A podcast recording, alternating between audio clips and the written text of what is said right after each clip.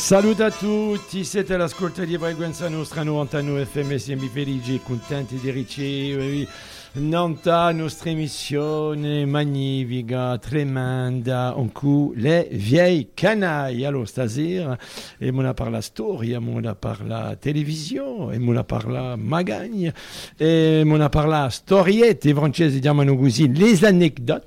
Hein? Euh, euh, i vecchi canagli, je ne sais pas comment on dit encore ce jour avec Léon, euh, mais euh, ce soir nous recevons le Gotha de télévisuel de l'époque. Voilà. Alors écoutez, je ne sais pas si vous vous rappelez euh, du générique. Euh, on aurait pu, les filles, euh, si vous aviez été un peu hmm, schirzose, vous auriez pu nous mettre le générique. Hein, ouais. Elles vont le chercher. Donc, pour ma part, c'est une surprise parce que le maestro Bastien Armand, on ne sait jamais ce qu'il va nous préparer. Autour de Bastien Armand, vous savez qu'il y a Jean-Jules Minicole et Jean-Nestor Bouteau, bronzé. Hein, très bien. Euh, Guy Fesneau qui euh, en bleu, parce qu'il prépare euh, la fête des pêcheurs, on va en parler. Et donc, euh, avemi eh, veramente o piacere di ricevervi agli conosciuti in, in dea Gorski, in eh, Zan. Et je vais commencer, tout seigneur, tout honneur, parce que je veux me faire engueuler, parce que vous croyez tous que vous avez des parents là, et moi, je crois que j'en ai plus que vous. Euh, Apicegati, eh non, toi tu regardes là, mais il faut regarder là. eh oui, Angelina Resterouche, bonjour. Comment vas-tu? Ça va très bien, et toi? On marche toujours de Pietrosa Vezzagne. Oui, de temps en temps, un petit peu moins, mais de temps en temps. Il y a une belle équipe à Vezzagne. Vous savez qu'à Vezzagne, alors il y, a y la bagarre entre Vezzagne et Pietros. Plus Pietros, maintenant, plus maintenant. plus- non mais au niveau des, au niveau des vedettes, il n'y a personne qui est connu, à part moi, Pietros. Mais heureusement, euh, c'est qu'il soit, qu'il soit facat.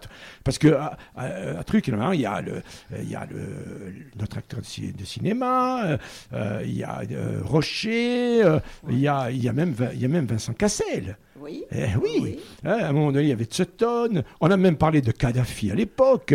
Donc c'est un village très connu et euh, nous pâtissons un tout petit peu de, de, de cette verve dont, ils, je sais pas, Pietros, ils essayent, mais voilà. Alors on va, on va faire monter. Ça viendra, ça, Ça viendra. viendra. avec la nouvelle génération. Allez, Allez, on va- Léon Luciani, euh, tu as vu que j'ai sauté, hein, Giusalta, toi? Come se mi mesi parenti, guarda, ti ho detto quanto un così in Dutch. alla compia pa- allora, ah, prima di cose buongiorno a tutti mi faccio piacere di essere con voi donc euh, me la passo un momento vedremo un po' come la si passa perché è una scopata Yeah, yeah. donc euh, vedremo andando E Ma no- faccio piacere veramente perché che lo vu sono un po', c'è un po' di, di- di tutto il mondo, i pescatori, i pastori, penso che posso rappresentare un po' i pastori, a Mm. Penuccia, Mm. eh? donc eh, c'è un po' di tutto, a Ah, montagna, a piaggia, A Tondero, una, una polemica va, i capelli ci sono più. eh. i capelli li abbiamo tutti persi, siamo, senza capelli. Alors, euh, le, euh, le meilleur pour la fin, Jacques Bastianesi. Eh, oui. Le Alors, Jacques. euh, on peut l'applaudir, applaudissez-le, Jacques Bastianesi. Parce que, alors, sur Jacques Bastianesi, ci sono state storie, Ah. Jacques Bastianesi, hein, qui- il venait en chaussons, euh, de temps en caleçon. temps, il avait, en caleçon, il avait le pyjama, il y avait toujours le, euh, euh, à l'époque, c'était du Contrex, euh, en, euh, en dessous, euh, euh, voilà, euh, parce qu'il avait besoin de s'hydrater. Nous allons faire le tour de la question, mon cher Bastien. Euh, c'est quoi l'idée qui t'est venue là de, de parce que, parce que je, je comprends, je veux dire, c'est important. Avant tout, c'est des amis. Voilà. Et on se côtoie dans d'autres circonstances, avec Léon, dans, par mon métier, par le sien, etc. Et puis, on a voulu monter d'un cran, le vieux canaille. Bon, un- intellectuellement, c'est pas très élevé, quoi. Vous, vouliez, vous vouliez plus vieux que vous ou euh, non, c'est pas ça que vous vouliez faire. Et, mais avant de... Après, on parlera avec eux. euh, J'aimerais que Jean-Jules... Une voix s'est éteinte Très bien. la semaine dernière. On l'avait eu l'année dernière. euh, voilà, elle nous avait gentiment répondu au téléphone. Exactement. Et on avait parlé pendant Mm. trois quarts d'heure. Aujourd'hui, elle a, elle a rejoint les étoiles. Je parle de Madame Josie Philippe. Tu vas nous en dire un mot, Jean-Jules Voilà, c'est important. Vous savez que dans cette émission, de temps à autre, eh bien, nous rendons hommage aux gens qui nous ont quittés. Jean-Jules, on t'écoute. Merci. Joséphine Philippe, née Pietri, familièrement appelée José. Elle était née le 8 avril 1927 dans un appartement de la rue Bonaparte à Ajaccio. Elle a chanté dans le groupe folklorique à Serenata Yachin sous les ordres du regretté François Simon Jovan et avec entre autres François Jordan. Elle a été la première voix de la radio en Corse, puis a exercé avec vous, Madame, Messieurs, à France Torah Corse. Il y a un an et un an, et demi, nous l'avions appelée pendant une émission des vieilles canailles et elle nous avait parlé de son Ajaccio d'antan. Oui, comme tu dis, Jacques, c'était tout un, un vaste programme pour elle. La dernière fois que je l'ai eue au téléphone, c'était il y a à peu près un mois, un mois et demi, pour obtenir des renseignements sur une école qui a disparu à Ajaccio, qui était l'école Edith Cavell, qu'elle avait fréquentée avec ma mère. Cette école, elle était située rue Capitaine Livril. José est parti sur l'autre rive le 20 mai dernier et a rejoint son époux, François Philippi. Euh, qui, euh, je crois, travaillait dans les établissements Bouteau. Effectivement. Et François, je me suis permis, vous savez, quand euh, l'on va faire une visite de deuil, donc il avait la fille, et on a parlé de son père. Sa mère, certes, mais on a parlé de son père parce que quand j'ai commencé à travailler, en fin 69, début 70, et François était là. Il avait une camionnette de chevaux et on descendait ensemble sur les quais parce qu'à l'époque, il n'y avait pas les bateaux, il fallait chercher. On demandait au docker où est notre marchandise? Donc, elle était, cette marchandise était sous des bâches. Et François était excès des chevaux. Quand on disait François, on va aller quelque part, il commençait toujours par dire non. Là, du tempo. Et, puis, le, 30 secondes après, il disait Bon, alors on part quand? Ah, J'ai dit ben, Je croyais que tu m'avais dit non. Au départ, je savais que le non, comme souvent chez nous, en réalité, c'était un oui. Et on allait, on remontait donc nos marchandises, mais plus, on peut le dire maintenant, avec la complicité de nos amis pointeurs, euh, une bouteille de limonade, une bouteille de bière, une bouteille. On se servait. On se servait sur les quais. Donc, euh, le premier qui arrivait, qui levait la bâche, ben, remplissait la camionnette. Et quand François est parti à la retraite, je me souviens, donc il partait à la retraite de mon à parce qu'il faisait sa maison à côté de mon ami Guy Fesneau, qui est là à côté il faisait la maison, tous les jours entre midi et deux, il chargeait des briques dans la camionnette et il amenait les briques et tout. Il a fait vraiment, il a travaillé. Et le jour où il part à la retraite, je dis, bon François, tiens, à l'époque on faisait, il n'y avait pas d'expert comptable, il n'y avait rien. On disait, tiens, voilà, tu tirate, voilà, così. Et, et je dis à François, il me dit, qu'est-ce que c'est ça? Ben, La carte de la camionnette. Qui c'est? À qui je vais la donner? Il n'y a que toi qui la conduis tu l'as depuis 20 ans, cette voiture. Je la donne à un jeune, ils vont la casser en, deux mois. Par la camionnette est à toi, tu pars avec. Et il est parti avec la camionnette.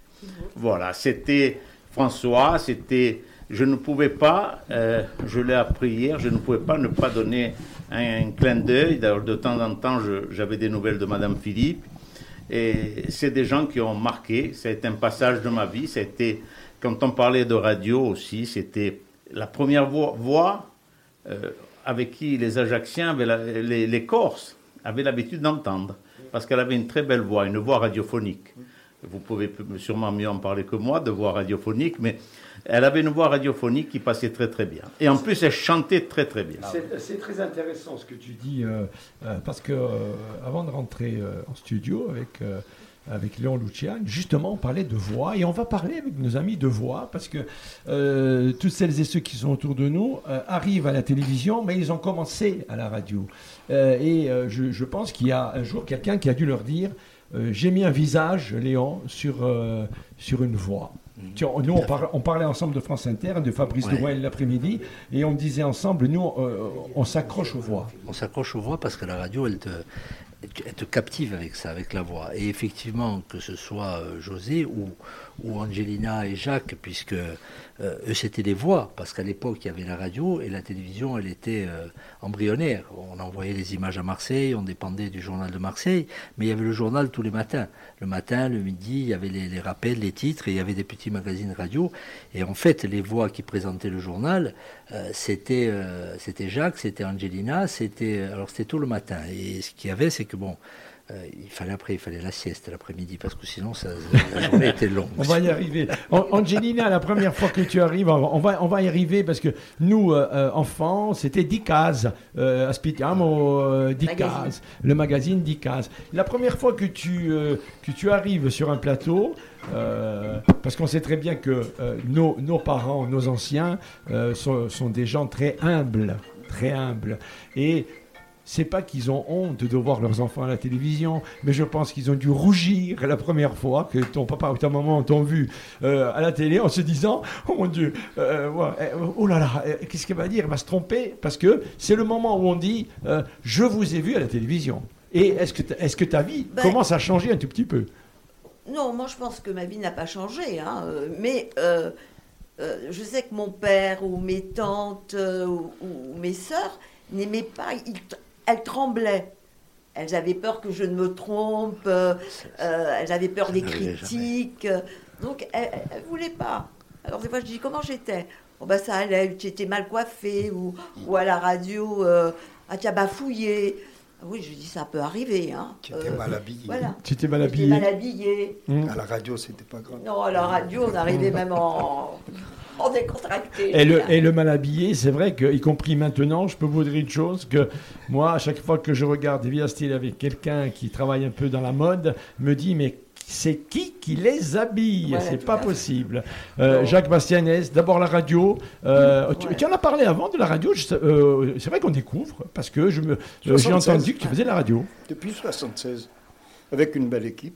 Sampiero Sanguinetti, euh, Maurice Fusier, un Lyonnais qui était très attaché, Jacques Linsky, euh, José, qui faisait un peu de, de météo, et après qui chantait un peu aussi, qui a parlé de beaucoup d'opéra, parce qu'elle connaissait très bien ce- cette part de, de l'art de l'art lyrique. Et puis encore d'autres qui se sont après rajoutés. Après, Angèle, et arrivée. puis voilà. C'était une grande époque. Qu'est- Qu'est-ce qu'on y mettait à l'époque? On, y- on y mettait beaucoup de fonds, euh, c'est-à-dire que bon, euh, tu, tu parlais de Brassens, de Non, non, non. ainsi Là, de suite. c'était- la partie euh, uniquement euh, la partie animation. Animation. Nous, on avait un journal qui faisait 15 minutes, Mhm. qu'il fallait sortir 15 minutes tous les jours. hein.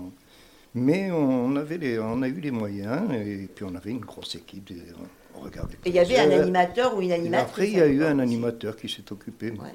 On a commencé à faire de. Je me rappelle, José fais- faisait partie, des, faisait de son boulot. Euh, elle programmait trois ou quatre disques pour euh, perdurer la- le temps d'antenne, puisqu'on prenait l'antenne à, se- à À 7 heures jusqu'à jusqu'à 8 heures. Il fallait une heure, il fallait tenir. Et ben, les, disques, les disques à l'époque, c'était. Ben, on ne sortait pas du classique.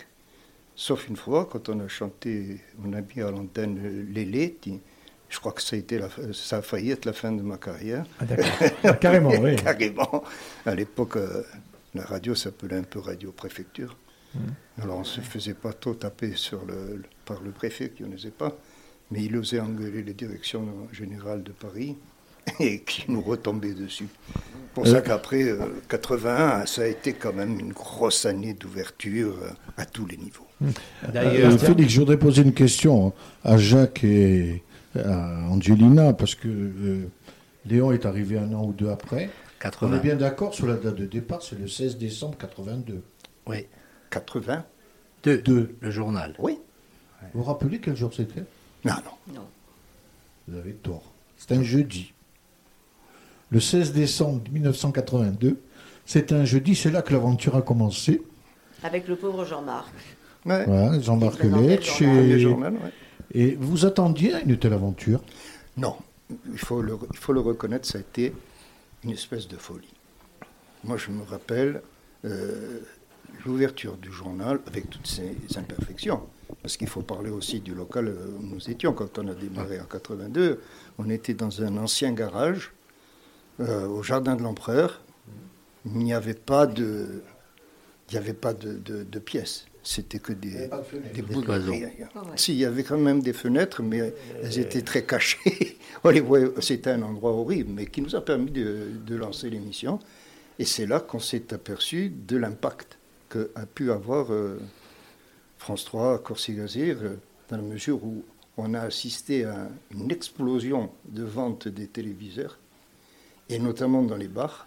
les bars qui n'étaient pas équipés de téléviseurs ont tous fait. l'achat d'un téléviseur pour empêcher les gens de partir. de partir avant 19h pour pouvoir assister à Et- considérer. Ah oui, il le Et- disait, il le disait. C'était extraordinaire. E a, e a televisio che fa che in, in i paesi e, Fa che nei eh, casi. e Minan che dice anche Santa Santarella Soviola eh, c'era Castellani che dice, che dice buon appetito a tutti e figlio Lavi dice merci guarda che ci figliola eh, Mais tu sais, ces, ces histoires-là, C'était c'est très, très moi, regardé. C'était une histoire, moi je reviens à la radio, mon pauvre père était âgé, et là, et quand j'ai commencé à travailler, il nous arrivait de faire du direct, alors ça il le comprenait, mais il n'arrivait pas à, piger hein, que je viens de manger à midi pour une émission, et que, que pendant que je mangeais, il y avait un papier de moi qui passait à la radio.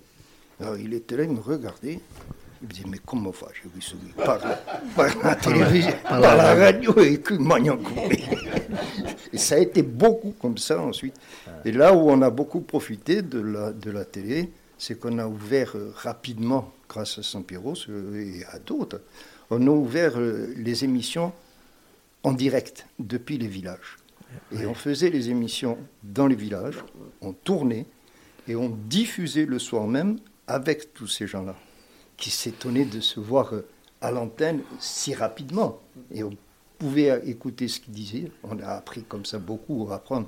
On a beaucoup appris à savoir ce qu'il fallait leur proposer, leur pro- proposer plus, leur proposer moins. Et surtout, c'est là qu'ils ont appris que la télévision n'était pas un, un moyen euh, pour que- quelques-uns.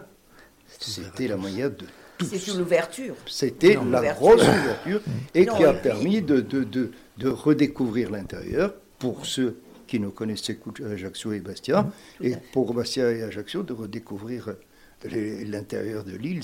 Ça a été un, un instrument de communication qui est actuellement très bien continué par euh, nos jeunes confrères, avec des moyens qui sont encore beaucoup plus Plus importants et tout. Mais le 82, l- la première émission de télévision, je crois, on peut dire que c'est un des événements les plus importants qu'a connu la Corse. Léon, toi tu es à l'extérieur et c'est une époque euh, choyée parce qu'alors euh, je voudrais que tu nous dises comment les gens te voient arriver, quand vous arrivez, euh, qui tu as barla, euh, cosa diorari, euh, son direct ou mais direct, et puis bien évidemment les conférences de presse du FLNC. Oui. Alors, il y, y a deux choses. Moi, j'ai- je suis arrivé en 80. Donc, la période euh, radio, avec le, je l'ai connue sur la fin. Puisque euh, en 82, on a, on a basculé à l'empereur et donc il y a eu euh, la création du journal. Et donc, effectivement, moi, j'arrive. Alors, une anecdote, hein, mais qui est, qui est significative de, ce que ça peut amener en termes de- de- d'individus et de construction d'individus. Moi, quand j'arrive, je suis. euh, c'est une anecdote, mais euh, je, suis, je suis berger avec mon père. Parce que euh, l'école s'est arrêtée tôt, parce que et puis j'arrive par le plus grand des hasards avec deux personnes qui sont euh, qui sont paysannes, Félix Minicone et Ange-Marie Mattei, qui euh, me disent euh, eh tu dis- parce que bon, tout le monde est gounoche, hein, et, Magnifique. ils sont voilà, voilà. Donc euh, et ils me disent frère, c'è un rimpiazzamento a fa di Guardiano ou les Anguinards et en fait c'était la ruine qui avait été plastiquée par le FLNC, donc il y avait des, des gardiens pour garder euh, bon les ruines, mais ils étaient là. Bon, donc euh, et euh, ils me disent il y a un remplacement de gardien. Et puis il y avait euh, le chef de centre qui est qui n'est plus euh, qui n'est plus là, qui est décédé, Marcel Bonavite, qui me reçoit et qui me dit ah j'ai déjà quelqu'un, mais est-ce que vous avez des notions d'électricité? Et puis là je sais pas, je dis oui.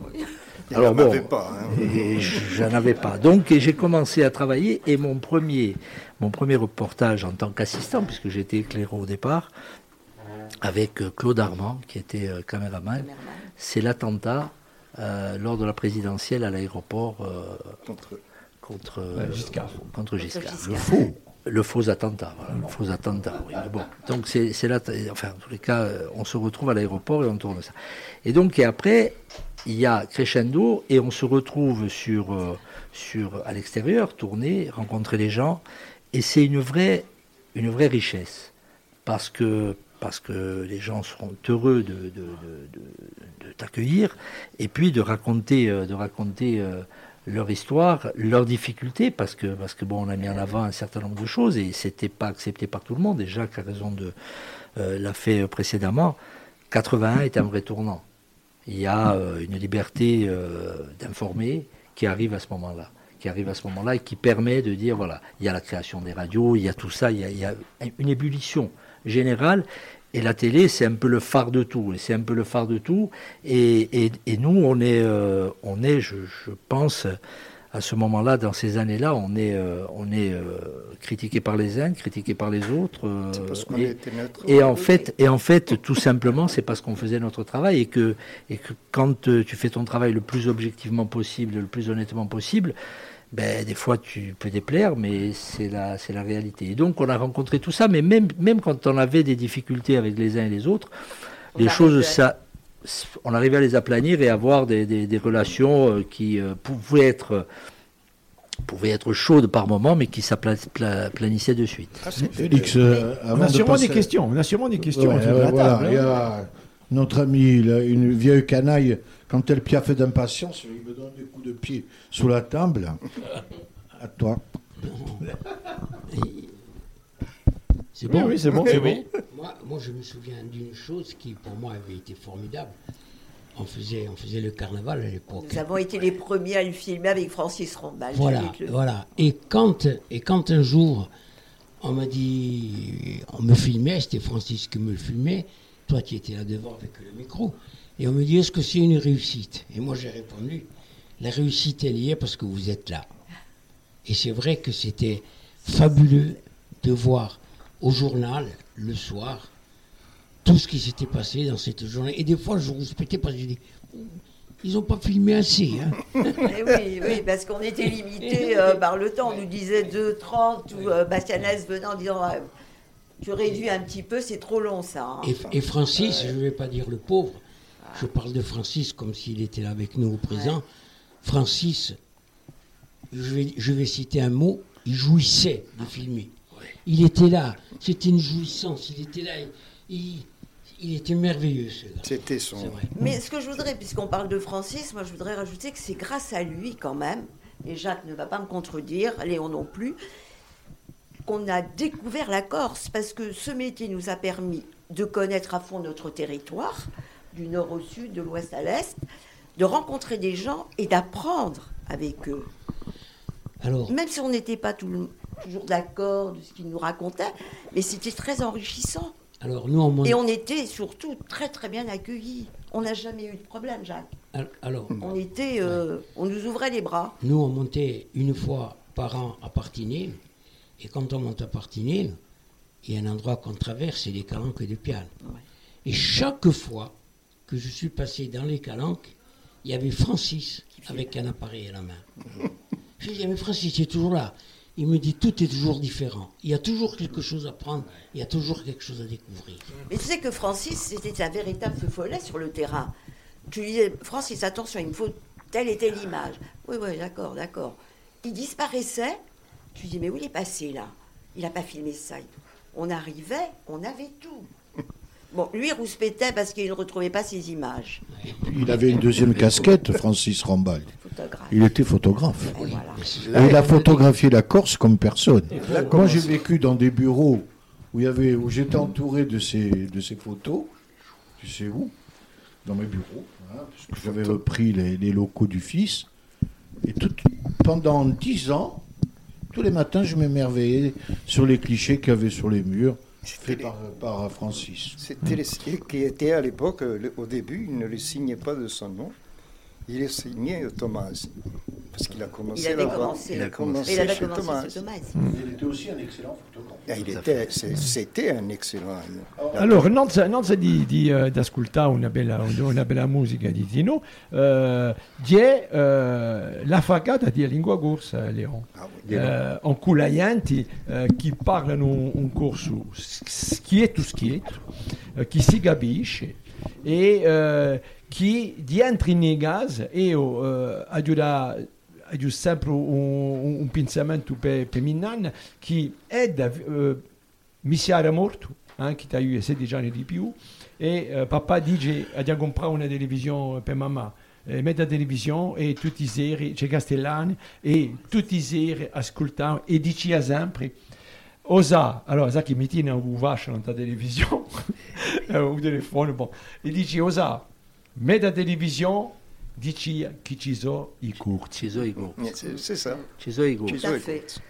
Pas tutti i Il y avait saenti pas di paese. ci sono i. D'ailleurs, il y avait, souvenez-vous, il y avait des humoristes qui disaient, on disait plus, vous écoutez, Corsi Casera, bonsoir, Corsi Casera, Alors, bon asir. Questo, questo è più tardo, è Eh, mais- e Eh ça ben, c'est un, présentateur, C'est- c'est un journaliste qui Oui, était... mais il, a- il avait repris, c'était le pauvre Daniel, mais Voilà. il avait, il avait, Non, avait repris. c'était François Paoli. qui Et l'avait- non, mais Non, Daniel, c'est Daniel Paris. Daniel Paris, j'ai mis Daniel, Parigi qui l'a repris, mais Il avait repris. repris le premier truc, Ouais. c'était de Théâtre Mascone. Théâtre Mascone. Euh, Quand il avait commencé, c'était... Daniel, Et quand euh, tu parles de Corse, on parle beaucoup de, Beaucoup de Corse. Il y a un personnage qu'il faut absolument citer. Et il faut absolument se rappeler de lui. Malheureusement, il est disparu. Il y a longtemps, il s'agit de, de- de Jacques Luciani. Ouais. Jacques Luciani, c'est lui, lui qui a inventé les Dicas. Ouais. C'est lui qui a inventé le, le- le Corse à la radio. C'est lui qui a inventé le Corse à la télé. à la Les télé Dicas. et qui avait une culture euh, musicale et artistique extraordinaire puisqu'il était le fondateur de la Manille à Corté et ses fils ont pris ensuite la suite en devenant d'excellents guitaristes. Mais la place de Jacques Luciani, et je crois, est primordiale. Mais ça a été dans le père venue- pour moi de la langue corse à la télé, à la radio. Corse hein. à la télé. Hmm. Alors il y avait Castellane qui était l'homme tronc. Ah, Joseph, c'était. qui- D'abord, on ne savait pas comment il s'appelait. Voilà, exactement. Parce qu'on l'appelait un coup Joseph et un coup François. Parce qu'il se faisait appeler. Joseph Castellane Ou François ou Castillo. Et- et François, François Christian. Christian. Alors je lui disais, mais François, pourquoi? Pour tromper l'ennemi.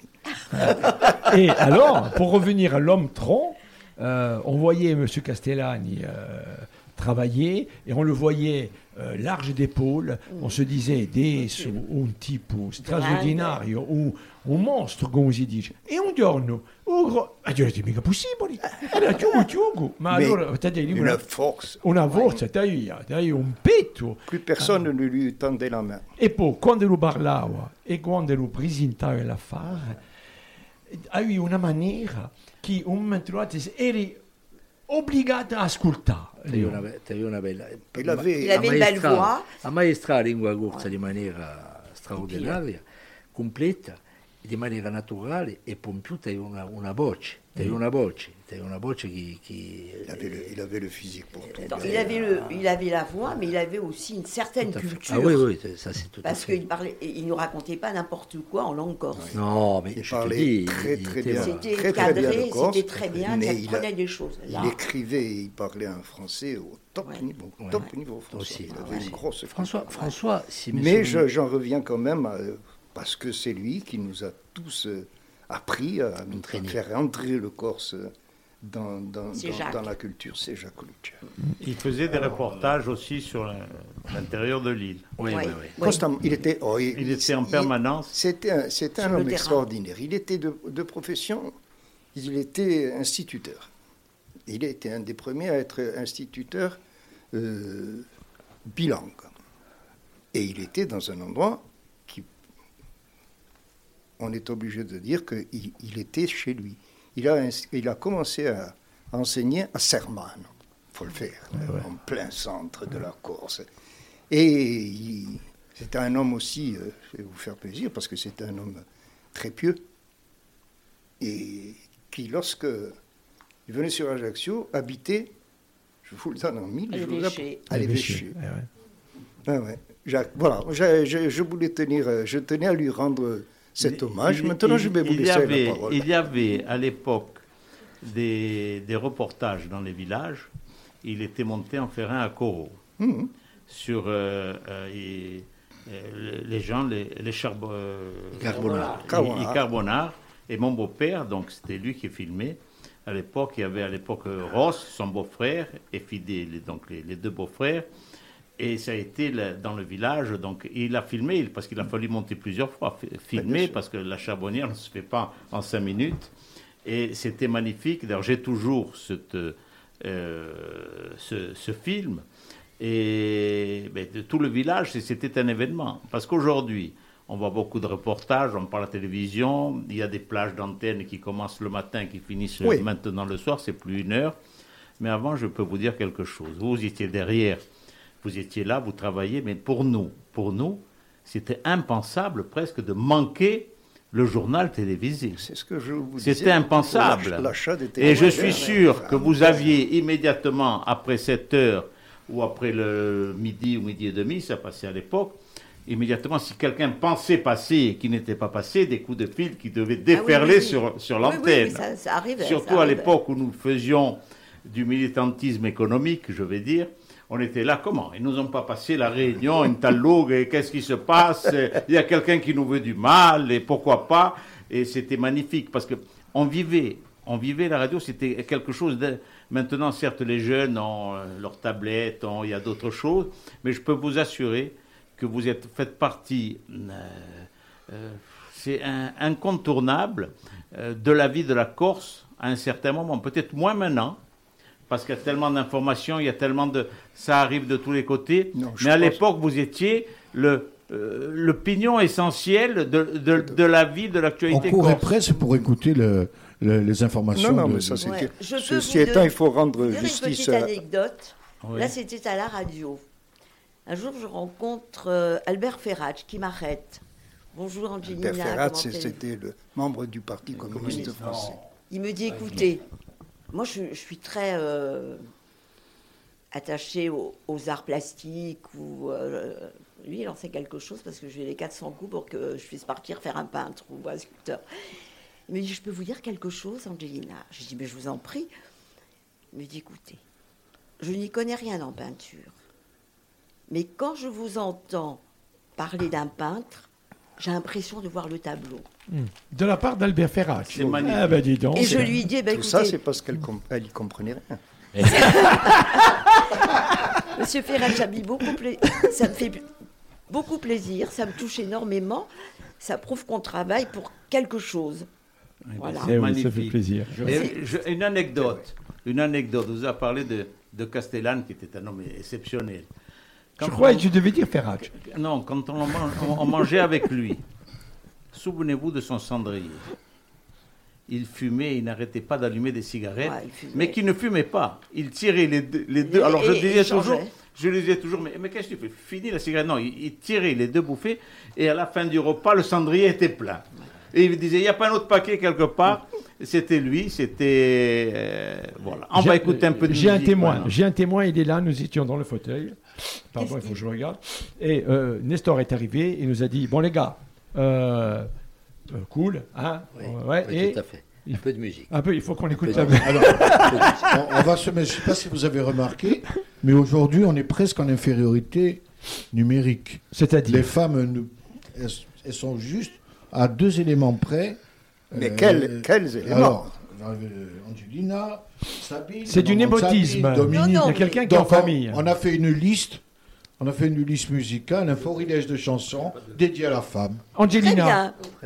Tino, c'est parti, Frequenza Nostra, 91 FM. Un buongiorno a tutti dans ta Facebook, hein. Paul Matraille.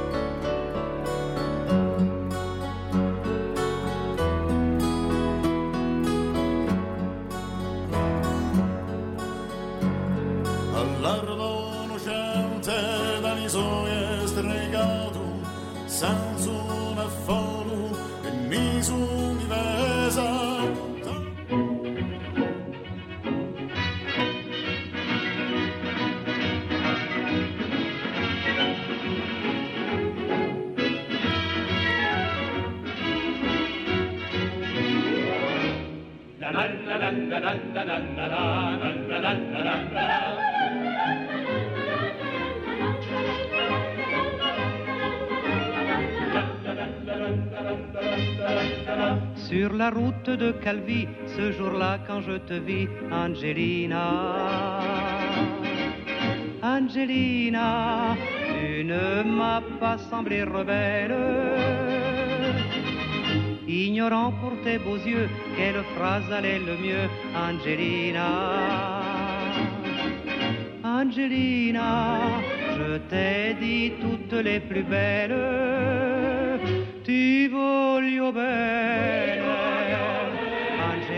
Je t'adore. Ti voglio bene. Let me love you till. Les yeux comprennent ce qu'un cœur ignore encore. Et tu fus mienne, tout au moins cette nuit-là. Mais tu n'étais qu'un démon et portais bien mal ton nom, Angelina. Angelina, mon cœur fut payé pour la prendre, mais trop tendre pour te le rendre. Me vengeant à ma façon, j'en ai fait une chanson, Angelina. Mais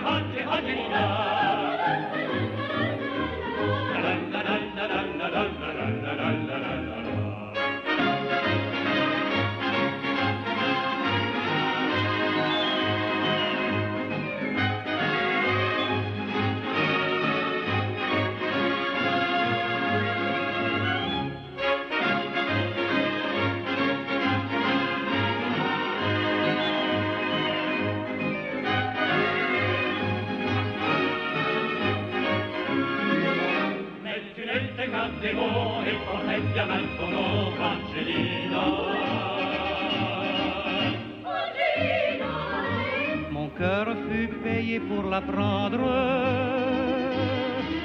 mais trop tendre pour te le rendre. Me vengeant à ma façon, j'en ai fait une chanson, Angelina.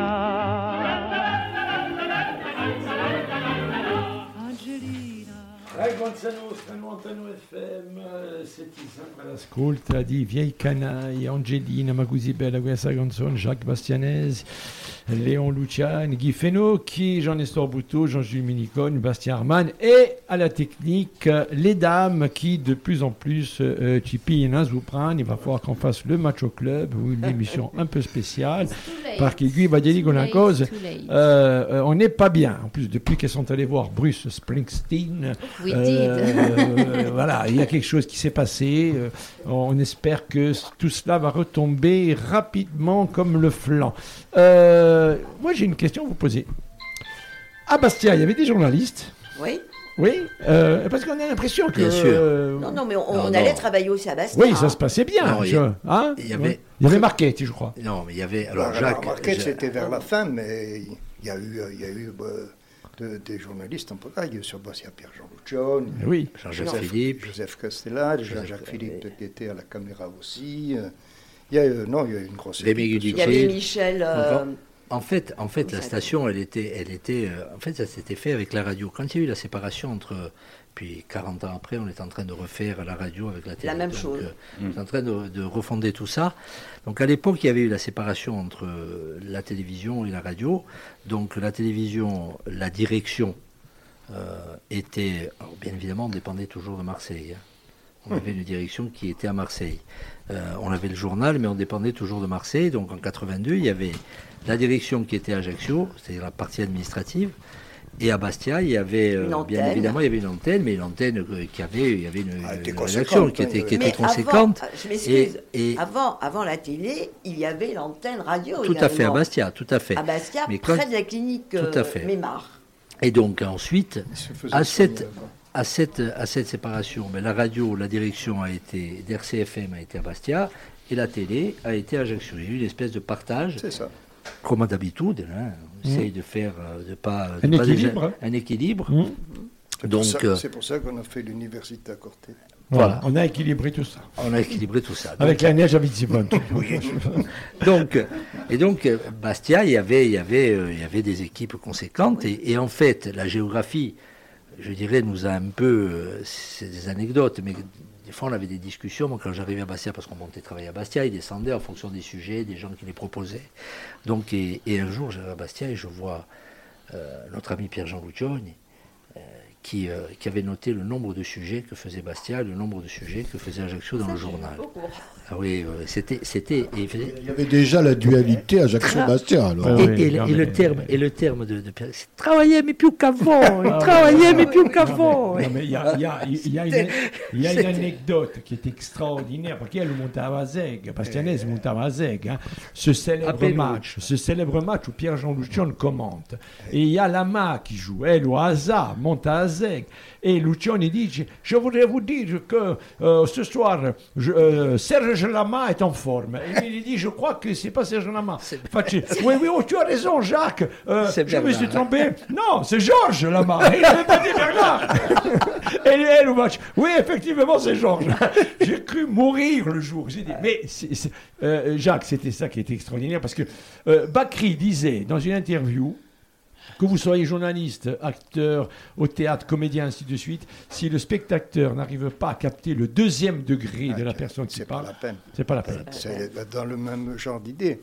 On couvre un match de Coupe d'Europe à Bastia, à l'ancien stade, et on est euh, installé, je te dis pas, au-dessus des tribunes d'une commission déplorable de travail, et on nous met un petit parasol Incroyable. avec un orage fabuleux. Bien entendu, le vent, parasol s'en va. Et Pierre-Jean qui me dit heureusement que les dirigeants ont pensé à nous et nous ont abrités. J'ai dit avec quoi? C'était magnifique. hein. Ah, Voilà. extraordinaire. Angé- Angelina, il y, a- il y avait ce côté. Euh, alors, je ne dis pas qu'il n'y est pas maintenant. Euh, je, je pense que la formation euh, des jeunes journalistes, ainsi de suite. Nous, on a reçu, par exemple, le, le fils de Victor Diffray, Laurent Diffray. Laurent, qui est bien d'ailleurs. Qui est bien, qui est journaliste. Mais on, on- on l'a reçu là. Et euh, par exemple, je le regardais, je me disais, il est coupé au couteau. C'est-à-dire qu'on sent vraiment qu'il sort de sa formation et que, bon, il sait ce qu'il doit faire.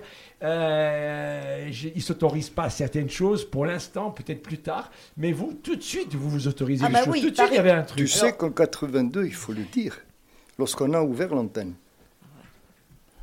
il y avait deux personnes qui s'étaient assis devant une caméra. Il y avait Sampiero Sanguinetti et Jean-Marc Lecce. Nous, on n'avait jamais vu une Voilà. caméra. Jamais vu, surtout, un direct. Et on s'est balancé là-dedans. Oui. On est tous Il y avait nous, les journalistes, mais les techniciens en même, en même Les temps, à qui s'étaient retrouvés avec un, un- Une un- régie. petite régie, euh, tu vois, euh, simple, deux boutons, trois, et qui s'est retrouvé devant une régie. Il y avait un garçon qui s'appelait Christian Finot, qui, qui est encore là parmi Preneur nous. de son- ouais. Quand il commençait le- à faire l'émission, il s'installait devant son devant son- le pupitre il- vers 6 heures pour commencer à des repérer ce qu'il fallait faire les essais. C'était de la folie. C'était de la folie pour se lancer dans cette aventure. Je crois que vous étiez plus nature avant que maintenant. Non, il y avait surtout un, Non, il y avait non, surtout non, un esprit, un esprit. Un esprit non, de il y avait famille, un esprit de il y famille. avait aussi. un- Il y avait- Moins formaté, on va dire, peut-être. Ah oui, tout à fait, voilà, tout à c'est fait. moins. Ah, Alors que nous, on, Et puis, je- on, on- on partageait ce qu'on écrivait. J'allais voir Jacques, je dis regarde, je dis ça. Bon, Il y a un, il y a- il y a un signe C'était qui ne c'était trompe la famille, pas. quoi. Quand l'émission démarrait, à 19h ou à 19h10, ça dépendait des moments. Lorsque l'émission se terminait à 19h30, dans les locaux de France 3, il y avait encore plus de 80 personnes. C'est-à-dire tous les journalistes, vrai. tous les rédacteurs, tous les caméramans, L'administratif. tous les administratifs, les chauffeurs. Tout le monde était là, jusqu'à la fin du journal pour commenter. Ouais, on commentait, on critiquait gentiment. C'est ça le vrai problème. On critique, vous m'avez fait gueuler bien souvent. Oui, ouais, ouais, ouais.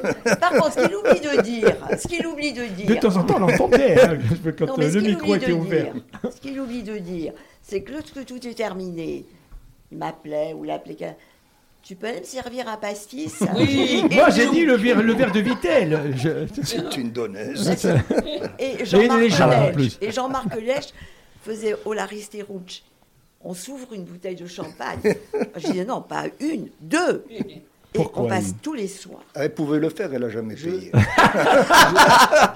Je, je pense, Le matin, sais- je disais, tu sais ce qui était- pour acheter le petit pain au Jacques. chocolat. je pense que vous étiez plus famille. Oui, alors, mais c'est sûr. En fait, c'est Mais évident. c'est pas sûr. En fait, on découvrait, on c'est découvrait. C'était la découverte. En fait, c'était une découverte, c'est une aventure. C'était une aventure qu'on vivait tous ensemble, avec, euh, avec euh, chacun a son rôle, chacun sa place, et des- ses, ses responsabilités, et, on vivait ensemble. Ouais. C'est-à-dire que bon, le soir. euh, Dans la on journée, on était- le soir, on allait à l'apéritif ensemble, on mangeait après au restaurant. Bon, euh, l'apéritif, c'était important. C'était important l'apéritif. Hein Oh, c'était une vie commune. Voilà. Ouais, oui, moi, oui, il a raison. Moi, je me souviens, quand vous veniez au restaurant des Halles, à l'époque, vous veniez pas seul. On vous posta, hein. Je ne parle pas du restaurant, Non, on non, non, non, non. Vous Il a veniez- raison. Pub, Vous ne venez pas seul. Vous veniez avec toute l'équipe. Ouais, on Vous était étiez huit. toujours 7 ou 8, Toujours, mais toujours. Que ce soit du preneur de son au caméraman, il y avait tout le monde, et vous étiez tous, tous là, tous Ouais. là. Et tu, Ouais. et tu disais tout à l'heure, tu posais la question par rapport au FLNC, par rapport à la revendication politique euh, et les périodes difficiles. Une anecdote. Un soir, on est au mois de mai, fin mai, et il y a euh, des attentats euh, à 8 heures du soir. Le journal se termine, dans toute la ville. Et il y avait eu une manifestation. Et donc nous, on part à deux voitures.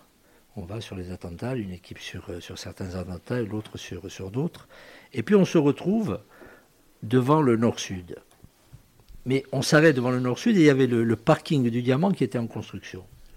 Donc à l'époque, et dans les voitures, il y a Jacques, Bernard Delasserre, Jean-Marc Lech, euh, Francis Rombaldi, euh, Georges Thioc, moi, on est, huit. Il y a deux équipes complètes. Et il y avait deux preneurs de son. Il y avait Christian Finot. Et on se retrouve là-bas. Mais on s'arrête là-bas pour savoir ce qu'on va faire. Il est 9h, 9h30. Pour savoir ce qu'on va faire. Et là, le nord-sud, c'était le fief du RPR. Ah oui. Bon, RPR, le non, RPR. non, non, non, ne dis pas de bêtises, c'était le, C- c'était le Parti bonapartiste. C'était un peu le CCB. Oui, oui, le. CCB. Il y, avait quand même, il y avait quand même des types qui avaient une double Et- appartenance Non, non, non, politique. C'était Bon, bah, Hein, bon. RPR quand même. Bon, donc c'était. Et, et quand ils nous voient, ils commencent à nous euh, à vociférer contre nous. Et Francis essaye de calmer, et puis il y a une réflexion qui lui est faite. Et là, Francis, on est obligé de le tenir contre la, la palissade du parking chaud, Francis. On piante, on piante, on piante. Et il y avait le pub de l'autre côté, qui était euh, 50 mètres plus loin, donc qui était le fief des nationalistes, qui viennent. Et donc, et là, c'est pour, pour, pour maintenant, il va y avoir- Et puis en fait, Non. puis en fait, les choses se sont passées, et puis c'est terminé, puis on est rentré. Mais pour te dire que par rapport à ça, par rapport à la, à la période où, où c'était. euh, il fallait vraiment. C'était dur. euh, il fallait vraiment avoir. euh, D'abord, être soudé, ne pas avoir de, de défaillance au sein, de, au sein de la rédaction et au sein des équipes. Et deuxième chose, il fallait, quand tu regardais le journal, il n'y avait pas de, il y avait rien à dire. Donc c'était, c'était, on était, on était convaincus et, et en même temps Mais la parce qu'il y avait rédaction à des l'époque, voilà, les sujets Avant qui étaient faits, tu étais convaincu qu'il fallait les faire. C'était pas, c'était pas quelque chose, tu servais pas la soupe.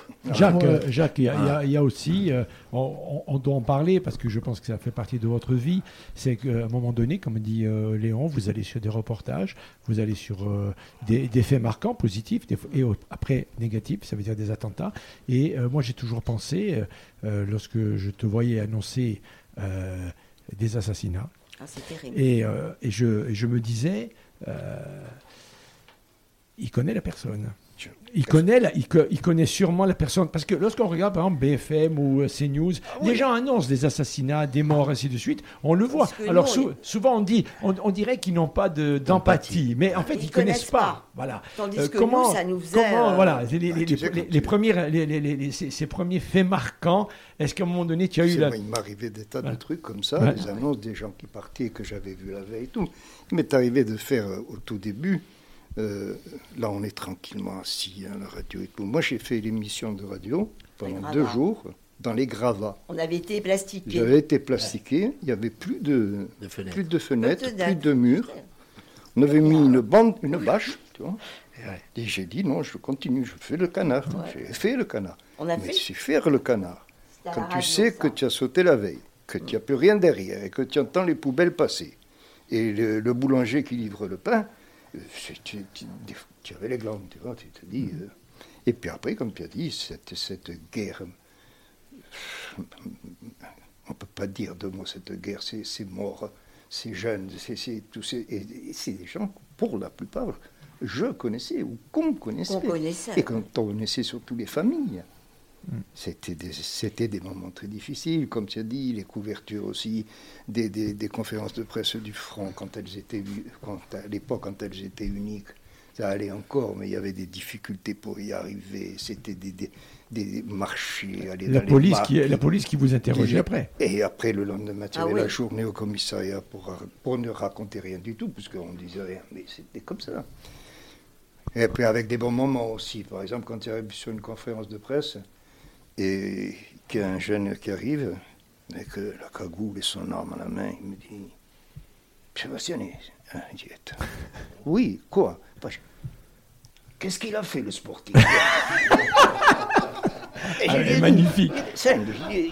Pour le savoir, il aurait fallu que tu fasses la conférence un autre jour. Eh oui C'est magnifique. Ah oui, hein. à côté de ça, c'était des respirations, on en avait besoin. sais.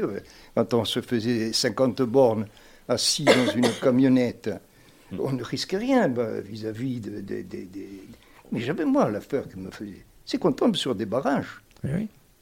et qu'on était là-dedans. Hmm. Il y avait des fois des femmes. Mais là, ils revendiquaient pas trop leur féminité. hein.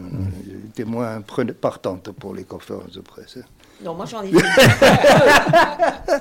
Un jour, quelqu'un m'appelle, parce que j'avais fait une émission sur la drogue et les jeunes. On est en avance. hein. Et hum, il me dit voilà, on va faire une conférence de presse. euh, Est-ce que vous pourriez venir? Je dis écoutez, moi, c'est pas moi qui décide, mais je vais euh, en référer au, au rédacteur en chef. C'était Jean-Marc. Je dis, vous me rappelez, mais vous pouvez me donner votre nom, s'il vous plaît? Ah, il me dit, non, non, on se connaît trop, je ne peux pas vous donner mon nom. Ah bon? Très Ah. bien. Vous me rappelez et je vous dirai si on y va. Jean-Marc me dit, oui, oui, allez-y, allez-y. Donc type me rappelle. Je dis, ok, c'est, c'est bon, on ira. Avec Francis, on part. Et je le préviens, je dis, écoutez, je viens, mais je ne veux pas crapahuter. Eh, Eh. Je vous le dis tout de suite. hein. Si je vois qu'on crape, je retourne. Bon, et puis il me dit, vous aurez rendez-vous à tel endroit. C'était l'époque où ça sautait. euh. Donc je lui dis, bon, ben, on s'en va, euh, on va faire à- ce soir à 21h, ici, et on part. Donc Francis arrive, on se prépare, et nous partons. Lorsqu'on partait, il y avait le quart de CRS qui partait du côté de mes avis. Et nous, on montait vers Saint-Antoine. Donc on s'arrête euh, devant le, le bar de. Comment ça s'appelle De Paul. Hmm? Euh, une moto arrive. Il me prévient en disant il y a une moto qui va venir vous chercher. Donc la moto arrive, elle fait signe, et on suit. Et on part sur Saint-Antoine. Il nous arrête et il dit ne bougez pas, quelqu'un va venir vous chercher. Donc on- Francis monte avec la voiture, on attend. Dis Francis, si dans cinq minutes il n'est pas là, je pars. Donc, et je vois, et Francis qui faisait. Alors tu verras, demain, dans le journal, Angelina Risterouche, Francis Rombal assassiné. Putain, je dis, Francis, arrête. Le type arrive, il me fait signe, et je lui dis, on crapahute. côté. Ah, c'est à côté. Bon, très bien. À l'oratoire. Donc on arrive à un hangar, ils étaient au moins 20. Ils vous attendaient, vous étiez attendus là. Là maintenant ils sont espérés. Là, Ouais. vous êtes attendus là. J'ai dit, mais qui parle? Il me fait, bon, venez. Je vous annonce, il a les yeux bleus. Et Francis qui disait, ne vous approchez pas trop parce qu'elle va vous reconnaître. Magnifique. bon, on fait l'interview et tout. Et puis à un moment donné, Francis dit, vous voulez pas la garder? Tous en cœur. Oui, oui, on la garde. Ah, j'ai dit, si vous me ga- gardez, moi je veux bien, hein. je vous décagoule et je vous reconnais. Eh oui.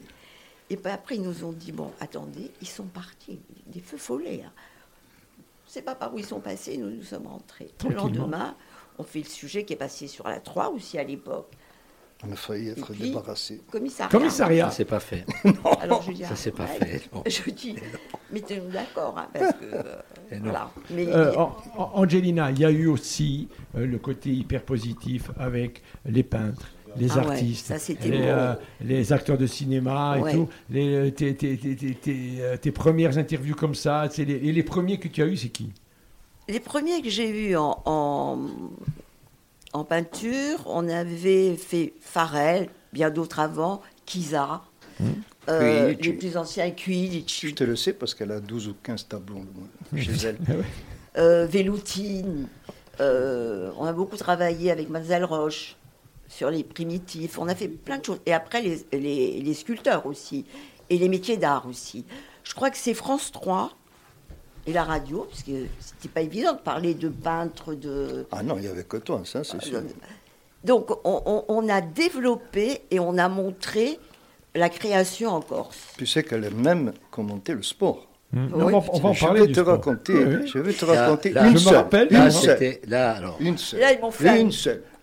Comment elle faisait Elle était non non, elle était ici. Elle fait la radio le matin et elle annonce bon, nous allons passer au sport parce que j'ai le plaisir de vous annoncer que le Sporting a fait match nul avec euh, Lyon 2 à 1.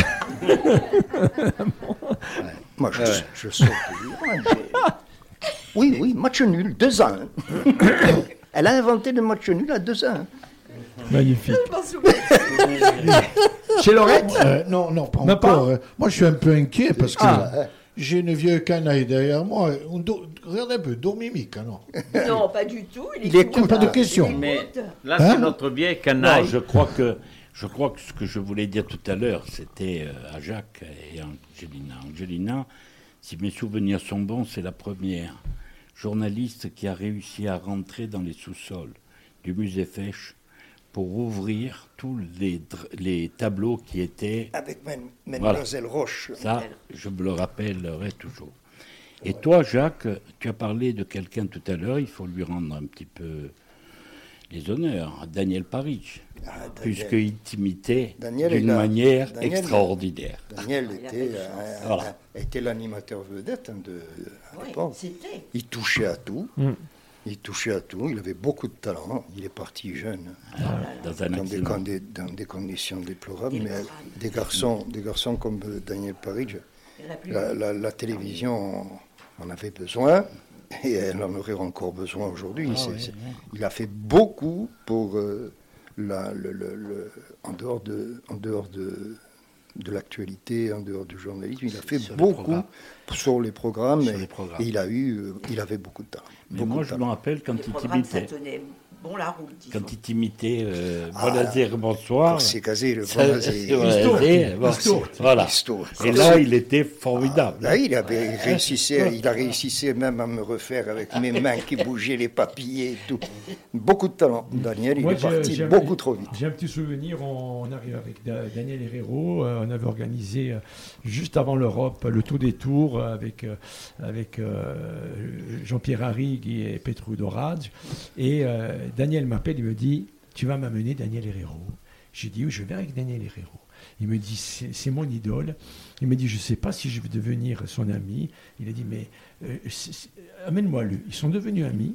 Daniel Herrero est devenu euh, le, parrain du Festival du Vent avec Daniel et ils avaient euh, vraiment une, une acquaintance extraordinaire. Et ce jour-là, j'ai senti la, personne qui, qui, se voyait un peu en, en Daniel Herrero. Il, il a dit, mais tu m'amènes Daniel Herrero, je, je veux à tout prix le rencontrer, je ne sais pas si ça passera.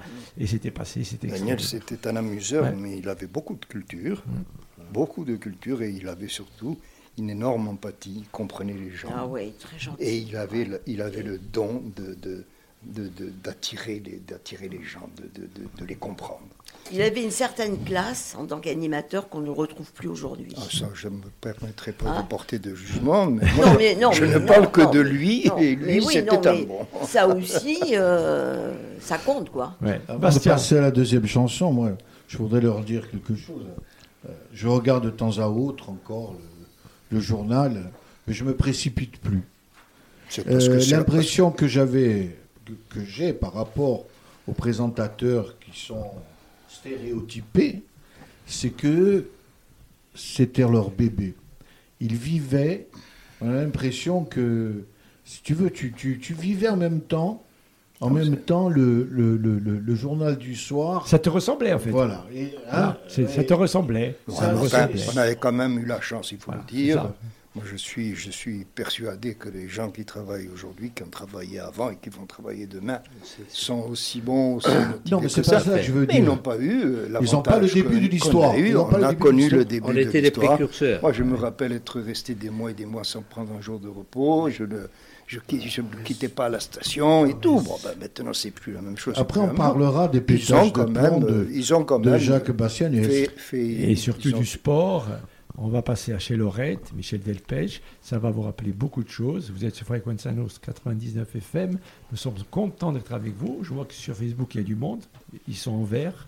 Je, peux dire, je peux dire que On peut la chef, la, la chef euh, technicienne, c'est ma nièce. Ah, tu peux le dire, bien sûr. bien sûr. Non, bien ah sûr. non, Attends, non. ah, ben oui. Et elle est belle en plus. Ah ouais, ouais, Hein ah ouais. Et puis c'est Bruce Springsteen. Ah oui, là, là, là, j'ai pas compris. Qu'on prenne tu- l'avant pour avoir un- euh, écouter chanter un type devant 40 000 personnes, il faut être. Et 70 000 à Il faut Rome. être- il Voilà. faut être- Bien joué. T'inquiète pas, j'avais mis la tyrolienne pour arriver.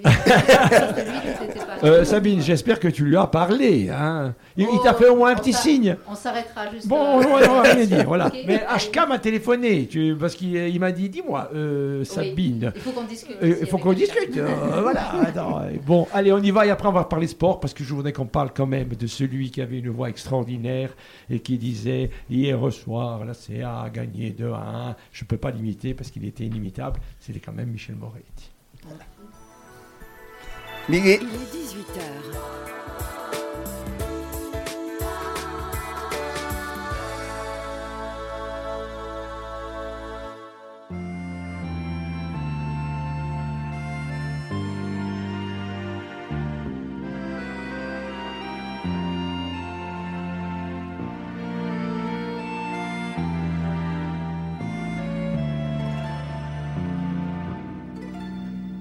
De nous appeler ses gosses, on voyait bien qu'elle nous aimait beaucoup. C'était chez elle que notre argent de poche disparaissait dans les machines à sous. Après les cours, on allait boire un verre. Quand on entrait, Lorette souriait. Et d'un seul coup, dans le son, nos problèmes disparaissaient quand elle nous embrassait. C'était bien chez Lorette quand on faisait la fête. Elle venait vers nous, Lorette. C'était bien, c'était chouette quand on était fauchés. Elle payait pour nous, Lorette. Et plus encore, afin qu'on soit tranquille, dans son café, il y avait un coin pour nous. On s'y mettait pour voir passer les filles. Et j'en connais qui nous plaisaient beaucoup. Si par hasard on devait l'âme en peine, Lorette seule savait nous consoler. Elle nous parlait, et on riait quand même. En un clin d'œil, elle pouvait tout changer. C'était bien chez Lorette. On y retournera pour ne pas l'oublier. Lorette, ce sera bien, ce sera chouette, et l'on parlera des histoires du passé chez Lorette. Ce sera bien, ce sera chouette, et l'on parlera des histoires du passé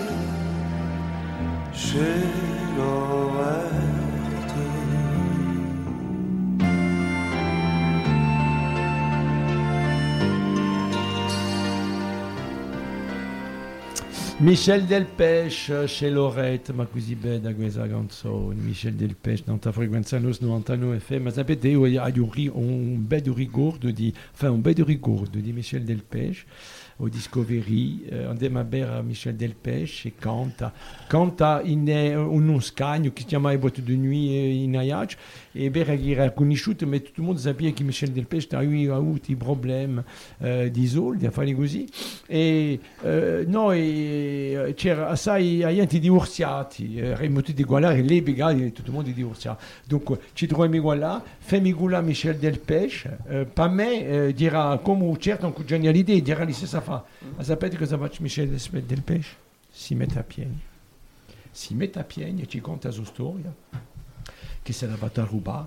E Christian Marcucci, et là, lui, Christian, le, le costaud, et, euh, au vidéo così, bon, on était tous un tout petit peu adeptes. Si tu une qui toque, so bon, c'est pas grave. Euh, pour vous dire qu'on passe vraiment un bon moment. Angelina, ça va? Tout va bien? Très bien. Jacques, toi tu es en famille Moi, je suis en Hein famille. Il n'y a pas de problème. Euh, lui aussi il est en famille. Hein. Euh, ça lui, lui, il vient quand il veut. Hein C'est- très, très, très agréable. Ouais. Donc, Ouais. On va parler un peu de Michel Moret. Moi, j'aimerais qu'on parle de Michel Moret. Jacques disait c'était un peu euh, son fils spirituel Ben. qui commence par en parler? Je vous laisse la... Alors, Ah, moi, je, si je commence à parler de Michel, je ne vais plus m'arrêter, alors je préfère faire, laisser parler les autres. Léon. Alors, moi, une, une- une chose, moi, quand j'ai commencé à. Quand je suis arrivé à 80, Mich- Michel y était déjà. Michel y était déjà et, et travaillait sur la radio et faisait des. Les magazines in En lingua Corse. corse. Et Lingua et il faisait des magazines. Et donc, euh, on, on avait le même âge, à peu près un an près, donc on était de la même génération. Et, et il appelait Jacques, quand on est boire un coup, il faisait Oh papa, allez, viens, andem. Ah, Oh j'étais déjà le vieux. Donc, oh papa, allez, viens. Et, et de temps en temps, il, alors, lui, sur, le, le- mais sur le travail et tout, et, et une anecdote, un jour, euh, euh, il y avait euh, chef des services, Santini, Ah oui. Charles Santini, qui fumait la pipe. Alors, Qui moi, le fils de. Frédien Santini. Moi, qui, souvenir parce que j'arrivais, moi, je vais te dire, hein, quand en 79-80, la télévision, il y avait trois boutons, la première, la deuxième et la troisième. Donc, bon, tu vois un peu. Puis là, je découvre un truc. bon. Et, et donc, il y avait Santine et il y avait le rédacteur en chef, Claude Adnaud. Michel Claude. Oui, Michel. Michel Claude Lano. Et donc, et. Michel, et Michel n'avait pas. Et Jacques fait Putain, oh, mais le magazine, le magazine, le magazine. Et moi, comme j'étais agriculteur, parce que là, je travaillais par intermittence, donc j'étais agriculteur, il me dit Bon, euh, j'ai dit, écoute, s'il y a une chose que je connais mieux, mieux que tout, c'est. C'est l'élevage. C'est L'élevage. l'élevage, Ah oui. c'est l'agriculture, parce que bon. Et mais, et donc euh, on fait, le, on fait le magazine. Mais un jeune agriculteur de la région ajaxienne. Et, et l'ouvrier, on a dit putain de toi. Et les autres, ils écoutent et ils sortent. Michel, vraiment, super ton petit magazine. Il est vraiment super. Parce que bon, moi j'étais à tout à l'heure à faire. Et Ouais. Michel, euh, les questions, les Il était à l'aise. il était à l'aise. Ouais, ouais. Et Il donc, n'avait pas voilà. beaucoup marché. Non, Voilà. non, on n'avait pas beaucoup marché. Vous aviez bien, bien mangé euh, Non, même pas, ça non, parce qu'après, Ah. non, on avait fait ça euh, de façon très sérieuse, très rigoureuse, hein, parce que bon, il n'y avait pas de. et C'était bien fait. Voilà, donc euh, c'était euh, ma décou... J'arrivais et la- façon dont il se... Jacques, c'était euh, c'était papa. Allez, au papa, venez. Michel et le sport, Michel et le foot, c'était. euh, si tu parles à des gens, ils vont te dire mais Michel Moret, c'était beaucoup le foot. Est-ce que c'était vraiment le foot où il s'intéressait à tout? Est-ce qu'il a été piqué par quelque chose quelque Ah, part? il était, je crois qu'il était comme, comme beaucoup de. D'abord, bon, il était passionné par le foot, mais il, était, il aimait tous les sports et puis il aimait, il aimait, il aimait tout. Il aimait la politique, il aimait le sport, il aimait tout. Donc il était, euh, il était très. même euh, joué au tennis avec voilà, Michel. ouais, Tu ouais. gagnais? Euh, Aucun des deux ne perdait. Euh, euh, euh, bah, tiens, j'aimerais qu'on parle un peu des femmes. Angelina, parce qu'on a la seule oui. femme. Il y, a eu- il y a- y a-t-il eu des femmes de- qui sont arrivées avec toi? On, on va se rappeler un peu des femmes qui sont Bah arrivées. oui, il y a eu, euh, il y a eu euh, Daniel Jamet, il y a eu Hum. Michel Mignot. Euh, Ah, il y a sa fille. il n'y en avait pas beaucoup quand même à l'époque. Ah, il y a eu Mylène Serre. il y a non, mais eu- ça, ils sont venus plus beaucoup tard. plus tard. Oui, mais enfin. Après, il y a eu euh, Mylène Emilia Serre, Baugelade, euh, il y Emilia euh, Emilia. Baugelade est arrivée bien avant. Euh, Il y a eu. Non, non, on euh, avait une bonne équipe. Non, non, il y a eu une bonne équipe, mais les premières, Daniel Moindreau, Jamet. Geneviève Moindreau, il y a eu après. Et les bon, premières, Daniel Jamet. euh, Daniel Jamais avait qui est- fait, qui est venu à la radio scandale aussi. à l'époque. Exactement. Oh là là, elle avait des Avec problèmes. l'hôpital de Avec l'hôpital. Alors, Non, pour, non, on rester, était assez nombreuses quand même. pour rester sur Michel Moret, je crois qu'il y, a- il y a quelqu'un ici qui a vécu une autre aventure avec lui, c'est Jean Nestor. va pouvoir Ah, nous en parler beaucoup mieux. Une, une petite période, certes. Euh, Michel, euh, c'était quelqu'un d'extraordinaire. Je ne l'ai pas connu à la radio du tout. On se fréquentait au départ par, par rapport à son père, vu que son père était, était mon client. Et c'était quelqu'un de, passionnant. Il est toujours d'ailleurs, parce que c'est quelqu'un de conviction, d'analyse, et, avec son timbre de voix, toujours même dans des situations, parce qu'on s'est connu autre euh, extra, je dirais, travail, dans d'autres conditions, il avait toujours le mot qu'il fallait euh, pour remettre les choses en place. Parce que des fois, les gens se partaient un peu dans, dans, dans tous les sens, et lui, dans une discussion, il arrivait. Mais Michel, c'était un peu ça aussi. Michel, quand euh, il a voulu repartir avec le club, moi j'étais euh, j'étais j'étais près du départ parce qu'on avait monté, donc on avait reformé, reformé ce, ce, club de foot. Donc Michel est arrivé, Michel a amené de la rigueur, Michel a amené une organisation, Michel a tout amené. Il arrivait à dire voilà j'ai besoin de ça, mais il était franc, j'ai pas de sous, comment va-t-on faire? Et on disait, Michel, écoute, ben, on ne paye pas cette année, on paiera l'année prochaine, mais on va dire qu'on va payer l'année prochaine. Et les engagements étaient tenus. Et je rigole, un jour, il me dit, occupe-toi de, de, la tribune qui s'appelle maintenant Jean-Baptiste Paul. Et donc, j'ai dit, on va faire la buvette, il, faut, il y a la buvette, et puis il faut s'occuper. À l'époque, il n'y avait pas, on était, je ne sais pas en quelle division on était, mais on n'était pas bien haut. Mais euh, donc je vais, je prends deux jeunes filles pour la buvette, je m'occupe de la Jean-Baptiste Paul, ça se passe bien un match, deux matchs, trois matchs. Et donc j'achetais les boissons, j'achetais tout, et après s'il restait un peu de sous, je donnais à Michel, tiens, il reste 300 euros, 400 euros, c'était des petits sous à l'époque, mais il en fallait, c'est des petits sous qui font les, les rivières. Et puis un jour, il me dit, on a un problème. Parce qu'à l'époque, il n'y avait pas de talkie-walkie, il n'y avait pas de machin, il y avait... le téléphone sonne. Je dis, qu'est-ce qu'il y a?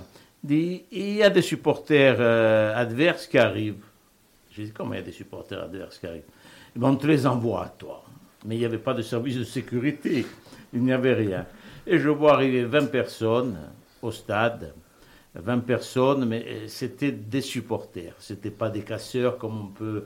Euh, comme peut-être certains auditeurs peuvent attendre euh, et écouter des... Non, c'était des vrais supporters qui avaient traversé la France pour supporter leur équipe. Et je leur ai dit, j'ai dit à la petite, va leur demander ce qu'ils veulent boire et manger.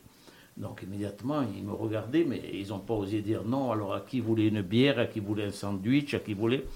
Et je, m'approche d'eux, je leur dis, écoutez, c'est tout pour nous là. Vous payez rien, on est content de vous avoir mais je ne veux pas vous entendre pendant une heure et demie. Hein. Des supporters Et ça s'était bien passé, je crois que c'était le club de Sedan qui était venu à l'époque. On ne les avait pas entendus, je crois qu'on avait gagné 2 à 0. Euh, c'était, c'était un bon moment et on arrivait. Et puis Michel, quand on a, on a eu cette épopée, parce qu'on se voyait euh, en dehors euh, du match, moi je n'étais plus rien à la CA, je, je suis toujours simple supporter et je le resterai. Et il me disait, bon, on va avoir besoin de ça. Tu n'as pas une idée, par exemple, pour l'électricité, qu'est-ce qu'on va faire? Tu n'as pas une idée pour le truc. Et on trouvait des solutions. Parce que c'était un homme de parole et un homme qui voulait construire, qui allait de l'avant. Et, euh, voyez, on peut parler, moi qui suis, on est, toujours en train de m'agagner, notre ami Jean-Jules, notre ami Bastien, toi-même, ici, là, de temps en temps, je vous glisse quelque chose. Je peux vous assurer. Michel avait ses convictions, il aimait le club. Au-delà de tout, Michel était un Corse qui aimait le foot. Et finalement, à part la magagne de temps en temps, lâcher quelque chose, il n'y avait pas d'animosité avec les autres clubs, il n'y avait rien. Il n'y avait rien. C'était ça, c'était Michel. Bon, on avait nos convictions. De temps en temps, si on pouvait glisser une banane aux copains, on le faisait. On le fait toujours. Mais, dans l'ensemble, je peux vous assurer que euh, quand la CA a perdu Michel, on a perdu énormément. Énormément, ça a été euh, un tournant. Euh, Léon pourra parler parce qu'il a après opéré un autre tournant important. Il a fallu être là quand, euh, dans des conditions difficiles. Léon a remonté un club qui était quelque part, qui avait besoin de quelqu'un. Qui avait besoin d'affection et, et d'émotion. Non, d'une figure. Ah, D'affection, c'était important. Léon a été parachuté ici, on s'est dit, nous, supporters, qu'est-ce qu'il fait? Là, il arrive parce que Léon, au départ, quand vous le voyez comme ça, c'est quelqu'un de, de- de très gentil, mais quand les gens ne le connaissent pas, ils disent Oh, je suis là, il ne va pas être commode. Et c'est- l'homme le, le plus gentil qu'il y a peut-être autour de cette table. Il est là, il est avenant, tout ça. Mais Léon est arrivé dans un moment, je le voyais de l'extérieur, lui, il a vu dedans, il a eu d'autres approches, je pense, mais ce n'était pas évident. Et pendant ces deux ans, il a fait un travail énorme. Moi, je me Moi, rappelle de Léon, parce que, euh, toujours le- quand il était à la CA, quand, quand, euh, dans un moment de solitude extrême, dans une tribune de Nîmes, où il est tout seul, en haut avec son cigare, c'est merveilleux. Sur le coup, et après, il se fait suspendre. Il a pété les plombs un quart d'heure après. Tu te rappelles que tu étais seul dans la tribune, son cigare contre deux ou trois mille, trois Nîmois qui n'arrêtaient pas de l'insulter de la tête aux pieds. Je me rappelle encore l'image. C'était pas évident quand même Ah, d'être président à cette Ça- époque. s- Simplement, moi, je, je- c'est sur euh, moi pour pour euh, compléter le, enfin compléter, pour amener euh, ce que ce que j'ai vécu avec Michel euh, à France 3, il y a eu des moments euh, des moments très forts, mais avec tous. Et, et aujourd'hui, quand euh, on parle de Michel, on parle de Jean-Marc, c'est des gens qui sont partis jeunes, jeunes et, qui étaient des, gens merveilleux euh, au niveau, au niveau de, affectif, au niveau de, véritablement. C'était des gens qui, pensaient aux autres. Et, et je peux pas.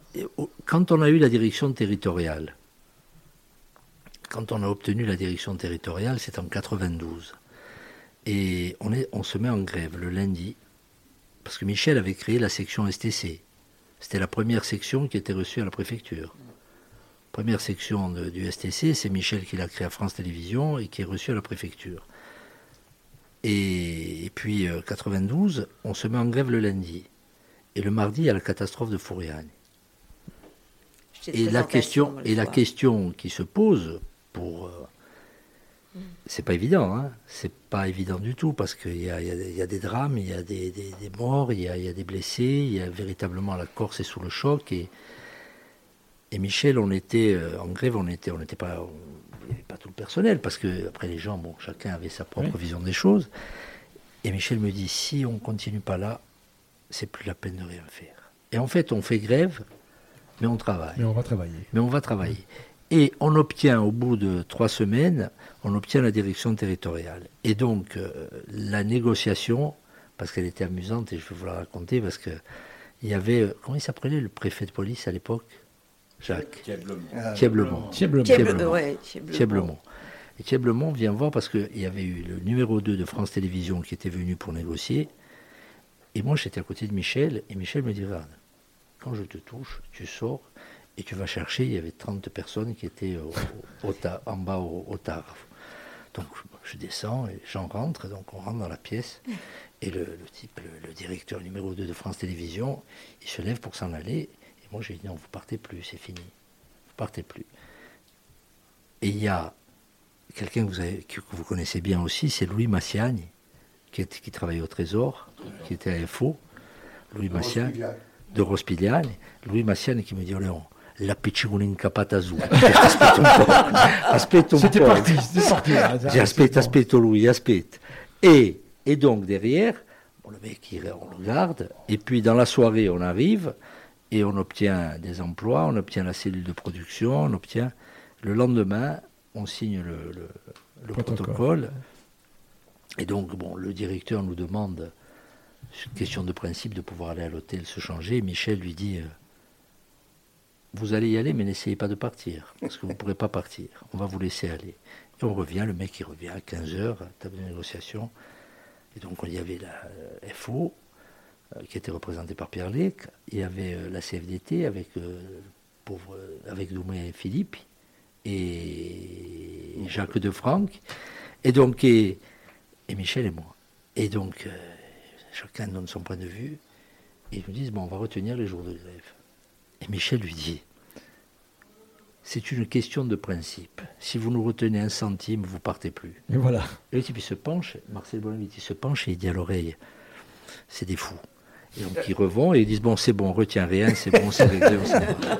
Et donc, Ça, si tu veux, c'est des moments, des moments où- et, et on avait obtenu, enfin, on avait obtenu la, la direction territoriale à l'époque, ce qui a permis ensuite de, de développer, puisqu'il y avait la cellule de production et tout.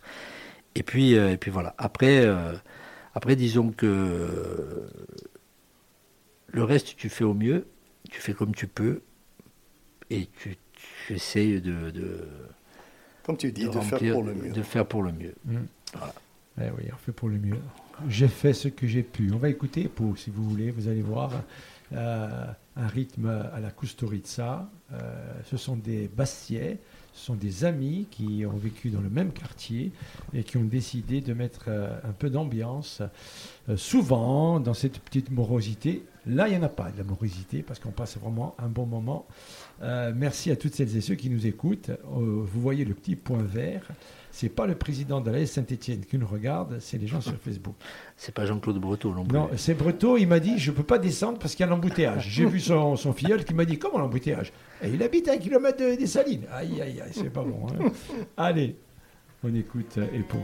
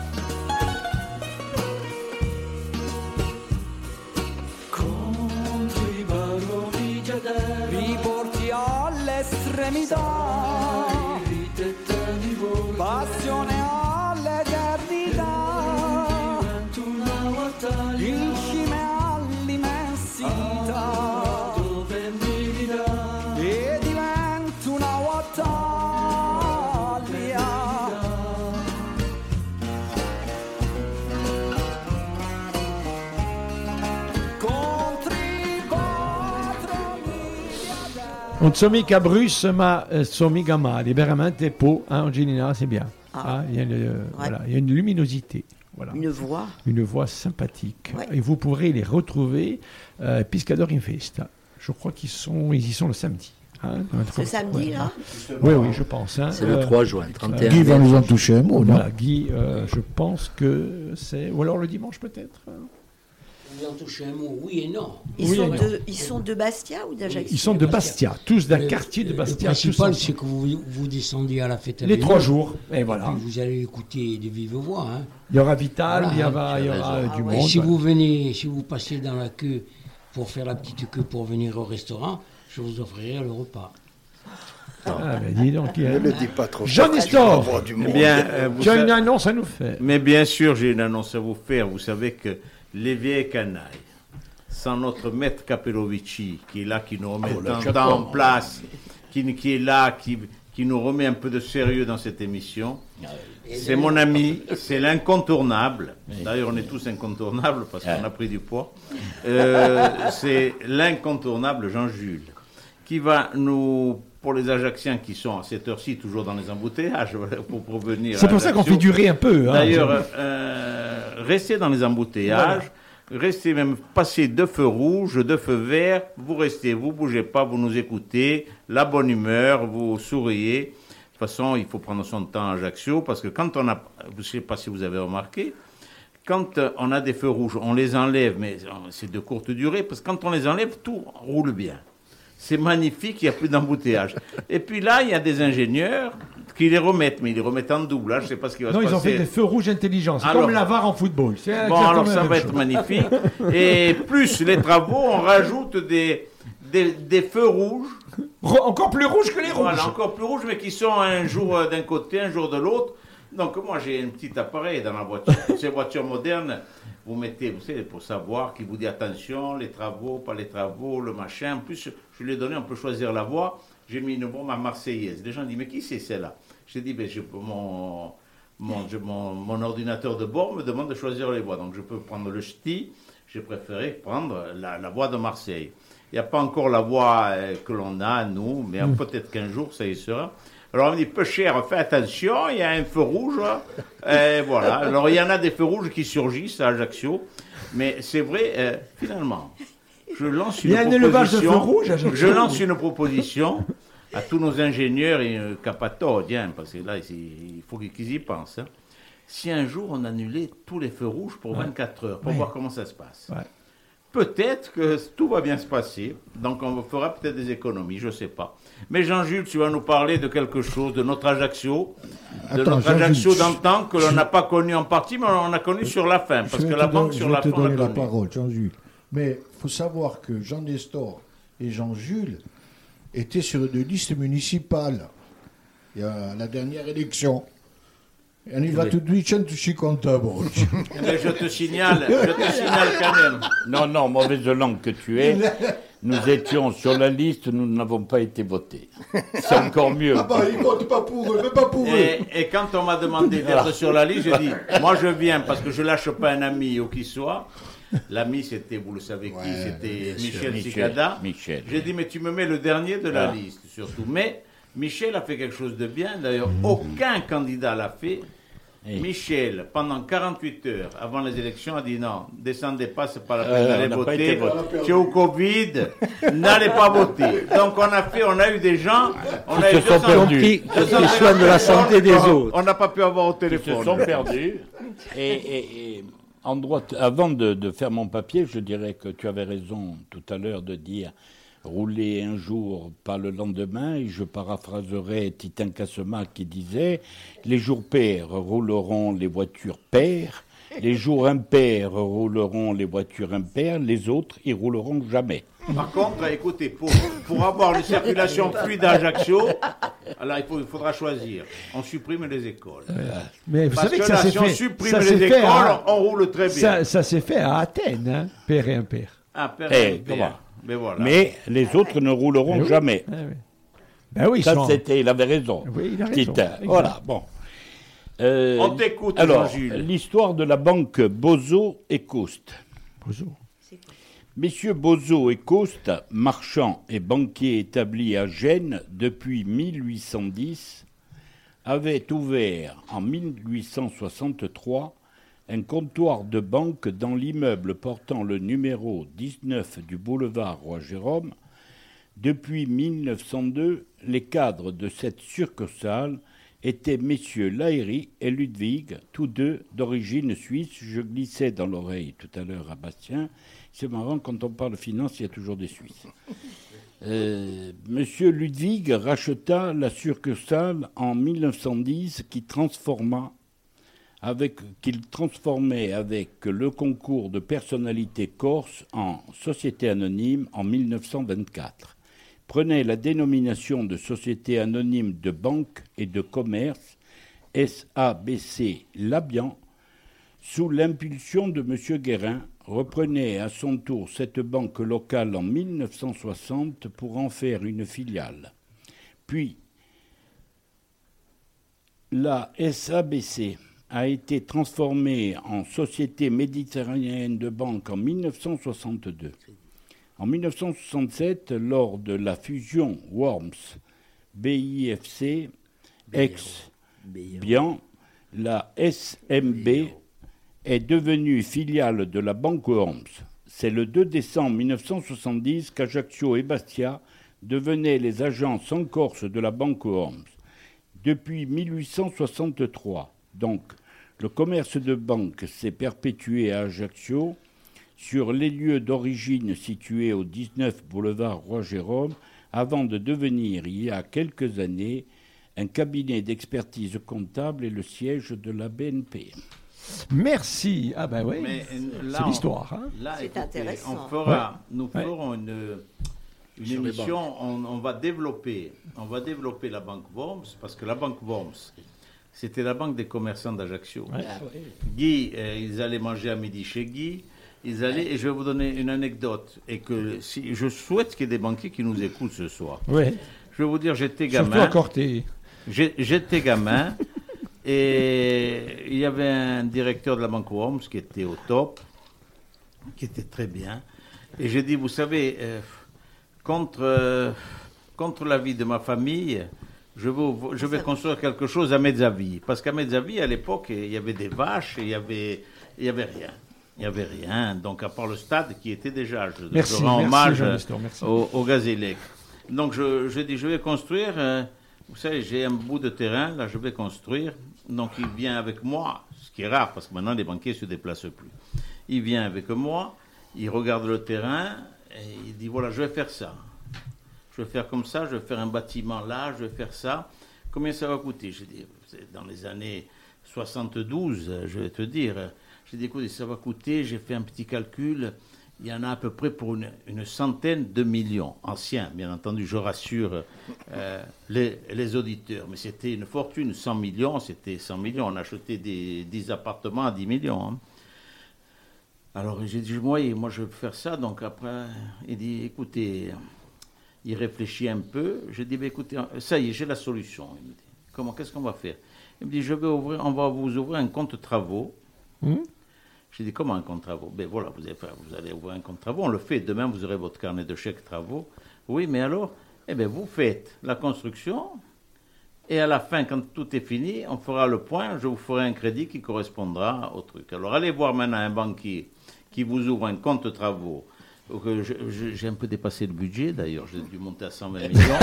Mais euh, il m'a dit, bon maintenant allez, on vous fait un crédit sur 15 ans. Sur, euh, j'ai dit oui, sur 15 ans c'est bien, mais j'ai deux bricoles à vendre, mais je vais y arriver, ne vous inquiétez pas. À l'époque c'était des banquiers, c'était des banquiers qui, qui ont aidé au développement d'A- d'Ajaccio. Et je vais avoir une anecdote, une anecdote très importante. Il y a quelqu'un d'Ajaccio qui est mort, qui a été un des pionniers aussi, qui a construit, pas trop loin de cette, là où on, fait la radio aujourd'hui, euh, le premier hypermarché. Un des premiers hypermarchés qui était en, Corse. Donc, euh, il vient, il me dit, tu sais, là, le, le banquier me pousse, mais euh, il me faut 300 millions pour faire l'hypermarché. Et, et alors, je dis, ça va être difficile. Non, le banquier, il veut, il croit, il me les prête. Je dis, ben, écoutez, si, si vous les prêtez, parce que le monsieur était plus âgé que moi, je le voyais, mais je le voyais parce qu'on avait une passion commune, on faisait du bateau, on allait en mer, tout ça. Il me dit, mais ça va être dur quand même, monsieur. Euh, 300 millions sur 300 basto. euh. Mais finalement, il est allé. Et un an après, je dis, alors, ça- tu as eu les 300 vous avez eu les 300 millions, ça s'est bien passé. Ah, on les a remboursé. La première année, ils avaient fait trois fois plus que les 300 millions euh, pour rembourser. Ça a été euh, une envolée. Donc, grâce à une banque, c'était la banque Worms à l'époque. Eh oui. Mais je tiens à signaler quelque chose que la plus vieille banque qui est à Ajaccio, c'est quand même la Société Générale. Mhm. Ouais, ouais. C'est bien, Ben, c'est un beau rappel. Allez, on va passer aux petites histoires, aux anecdotes, parce que je sais que Léon en a une belle. Mais vous savez, il y a des histoires sympathiques qui sont arrivées lorsque, à un moment donné, entre 90 et 2000, il y a, euh, alors entre guillemets, hein, euh, on est tous euh, bien contents de recevoir des gens, mais souvent après, culturellement, euh, je m'apercevais que le caméraman et le journaliste, culturellement, ça allait pas trop. Et il y a une anecdote que Fanfano m'appelle, me dit, Félix, tu es, il y a un truc des associations de la mairie. Bon, je viens, je viens, bon, on va faire un son, je viens. Enfin, qu'on pour...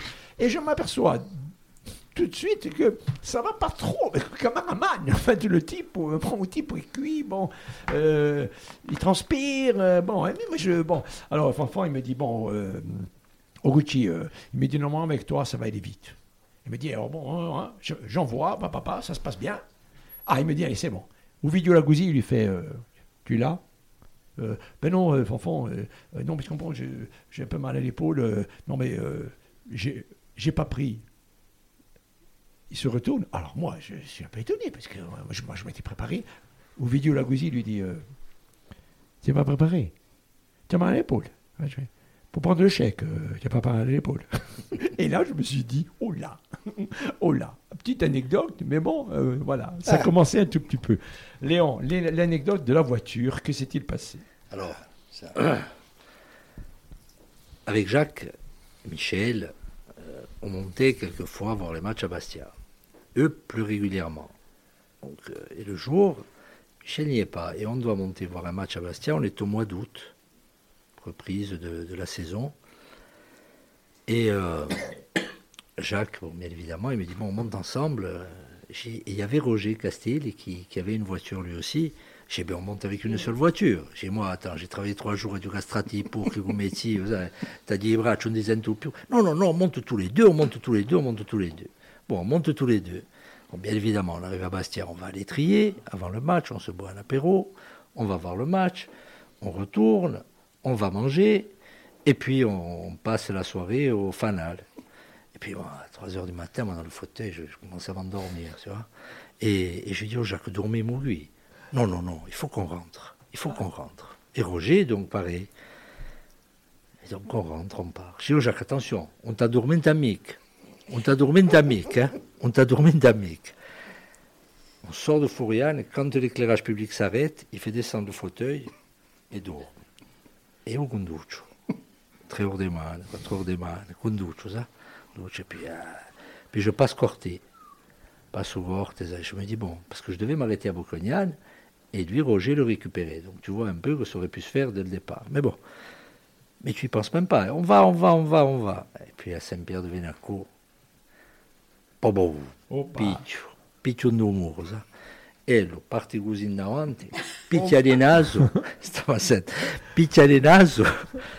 E faccio, chi c'est qui frappe à la porte Qui c'est qui frappe à la porte Stava sent- Qui c'est qui frappe à la porte Je dis au Jacques, c'est un nuovo, chi c'est qui frappe à la porte tu, tu étais plus là. hein, tu- Oh, tu- dormi. tu- Et donc, Roger, qui était devant nous, ne voyant plus les phares, qu'est-ce qu'il fait? Demi-tour, ci mettiamo tutta cinquina vittoria, io la vittoria in su, la vittoria Ah oui, c'est foutu. Morta. Et, et donc, euh, Jacques, quand on arrive à Bocognane, il me va, on peut descendre se manger un morceau de prise où j'ai fait du Jacques. Sul cinque de mano, la gamme in pace, la gamme in pace. Donc, ils s'en vont. Le lendemain, parce qu'il avait, il avait quand même eu un choc, Ah oui. tu vois, il avait eu un choc. Il y avait Adrien, son fils, qui était petit. Il le prend au bras et le petit, il lui frappe là comme ça, il lui frappe un coup. Et la côte, elle était fêlée, le chapeau à gauche. Il revient le lendemain tout au bandage. il dit, Putain, tu as voulu me tuer, tu as voulu m'assassiner. Voilà. Donc c'était le, retour, le retour du match. Et moi, la voiture, donc il a fallu la faire remorquer. Et Michel, je lui dis, et Michel me répond. Mais il faut que les enfants de l'atoll vivent. Parce que le Ah père oui, était poli. mais oui, euh, exactement. Exactement. Angelina, est-ce qu'il y a eu euh, des.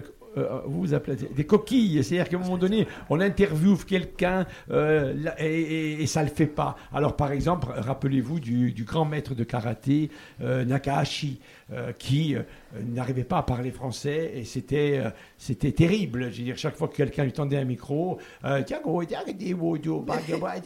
est-ce que est-ce que tu as eu là aussi avec des fous rires? Il y a dû en avoir. Quelqu'un qui arrive pas. quelqu'un- Ben, moi, ça m'est arrivé, je dirais, assez souvent, mais j'arrivais à maîtriser, sauf une fois. Euh, on part avec Francis Romal toujours, parce que c'est lui qui provoquait. Et on devait. euh, je vais interviewer monsieur, euh, un, un président de la Chambre de commerce, Léandre. Hmm. Donc on arrive, et à l'époque, c'était la, la salle était euh, de l'autre côté, pas. euh, Quelle Herminie elle était Voilà, de- sur le quai. Donc, euh, on arrive et tout. Et puis, je vois un pot de fleurs. Il- Francis et me tu- dit deux conneries, je commence à rire. Mais un, un gros fou rire. Monsieur Léandre arrive, je continue à rire. Excusez-moi, excusez-moi. Donc, euh, euh, on lui met le micro et je continue à rire. Je ris, j'arrivais pas, j'arrivais pas à lui poser de questions. J'ai écouté monsieur je suis désolée, est-ce qu'on peut revenir? Parce que là, j'y arrive pas. Mais combien il y en a et, euh, Mais parce que Francis t'avait dit on va interviewer le pot de fleurs. Il est ouais, bien, Je il sais pas ce qu'il a, mais à mourir Ouais, de tous rire. les coups, c'est ça. À mourir. Un pot de fleurs. Hein. Ah ouais. Mais par contre, lorsque je présentais le journal, lui, Hmm. on a des oreillettes. Que des conneries. Ça, c'est terrible. Un jour, je ne dirai pas le nom, j'ai un monsieur En invité en plateau. et en invité Ouais. au plateau. En direct En direct. En direct. Et lui, ouais, il me dit, dis-lui que tu as un con à côté de toi. Non. J'ai dit, non, mais j'ai compris, je- j'ai tout préparé. non, non, non, non, dis-lui que c'est un con. J'ai dit, non, Jacques, j'ai, je sais. À un moment donné, la personne me regarde. Et euh, j'ai dit, bon, on, on y va, c'est bon. hein, euh, non, non, dis-le lui. Alors il me regarde, et puis il me dit, il est en train de vous dire que je suis un con. J'ai dit, non, non, non, monsieur, non, pas du tout. Lui, oui, oui, oui, oui, dis-lui. vrai. Il avait compris. Il avait oublié de. de, De couper, le mec il Ah, entendait. il entendait tout. Non, Je dis non, non, non, c'est pas. euh, En sortant, il a bu un coup. Et, Bah oui. et pour la petite histoire, ce monsieur Léandre, c'est le beau-frère de notre ami Vieille Canaille. Oui, oui, oui, voilà. Marcel. Non, c'est Marcel. Marcel, ouais, Marcel. Marcel Léandre, C'est ouais, bien Marcel, sûr. vraiment, Avec lui, la sœur, un bien fou sûr. rire. Comme quoi. J'ai, euh, Qui était, je qui était président de la délégation des ports. Mais il était Voilà. président de la Chambre. Hein. Non, il n'était pas président, mais il était Il était président de la Président de la- délégation. Alors, je me Ouais. souviens plus. Alors, euh, euh, j'ai- une petite histoire, elle est succulente. On est à la Riscose, les années 88. Il y a toute l'équipe, euh, Cancelliere, André Giro, ils se sont fait arrêter, ils sont là-bas. il y a des conférences de presse parce qu'il y avait des poux à Fresnes. Et il y a monsieur qui, lui, n'était pas un nationaliste. Ou bah, dit, savez, Cancelliere, je la raconte parce que ce sont mes amis. Et que ce monsieur était devenu un ami. C'était le monsieur des mines qui arrêtait les motos. Et monsieur Cancelliere, c'était costaud il se retrouve dans ce truc-là à défendre son fils, parce que c'est la Corse, c'est comme ça, il défend son Il faisait l'antipollution. Il avait le camion antipollution à Ajaccio. Ouais. Il arrêtait, il nous mettait le truc dans l'échappement. Et il était là, c'était un homme extraordinaire, d'une gentillesse extrême. Donc, parlava così, ça qui parlava così. Et à un moment donné, alors, alors euh, monsieur Concilieri, euh, alors mon fils, et, et il n'y arrivait pas, et il n'y arrivait pas. Et mon fils, actuellement, il est à la prison de Fresnes, et il n'y arrivait pas. À un moment donné, le journaliste, il me dire, le camarade, il me dit, il faut faire quelque chose. Il dit, qu'est-ce qu'on va faire? Il me dit, on fait des pancartes, et, et on met le texte. Et on met le texte. Et en fait, la problématique, c'est qu'il ne prenait pas la respiration. Donc j'ai dit, monsieur tout. Concilieri, il faut respirer. Il me dit, j'y arrive pas, John Yumik. Et moi, je mets, euh, mon fils est actuellement à Fresnes en prison, je respire. Donc euh, le caméraman, il me dit, bon, allez, on y va. Normalement, c'est bon. Il me le donne comme ça. Faccio, alors, mon fils est actuellement en prison à. Fresnes, je respire. Et là, euh, le caméraman, je ne sais plus qui c'était, il me fait. Euh, on, on le fait pas, c'est pas, pas grave hein, si on le fait pas. On le fait pas. Donc j'embrasse Xavier, surtout que Marilo, toute l'équipe, et ce monsieur qui était un type extraordinaire. Mais nous, on, on présentait le journal et on, on rigolait. Un jour, c'était avec le pauvre euh, Paris. Jean-Marc Lech avait fait un documentaire sur la Révolution. Je faisais de présentation. Et on présentait le journal de là où il faisait de l'animation. Et Jean-Marc avait les cheveux un peu longs, tu te rappelles, un peu frisés. Et pour présenter son documentaire, il arrive, il avait les cheveux euh, rasés, la tête rasée. Oh, je le regarde, je suis comme ça. Ah non, non, non, je vais rire. Attends, là, là, je prends. J'ai dit, putain, ne me regarde pas de, de profil. Tu me regardes, sinon, je vois ton nez. On arrive. Je le regarde et je commence à rire. Mais à rire, je sais pas si tu t'en souviens. Tout le monde riait en rire. Puis je dis, là, il faut que je justifie mon fou rire. Je regarde Jean-Marc, je dis, je vois Jean-Marc que vous avez troqué la coiffure de Robespierre contre celle du légionnaire. Voilà, ça, il part. ça, c'est on part. extraordinaire, c'est On magnifique. part, Henri.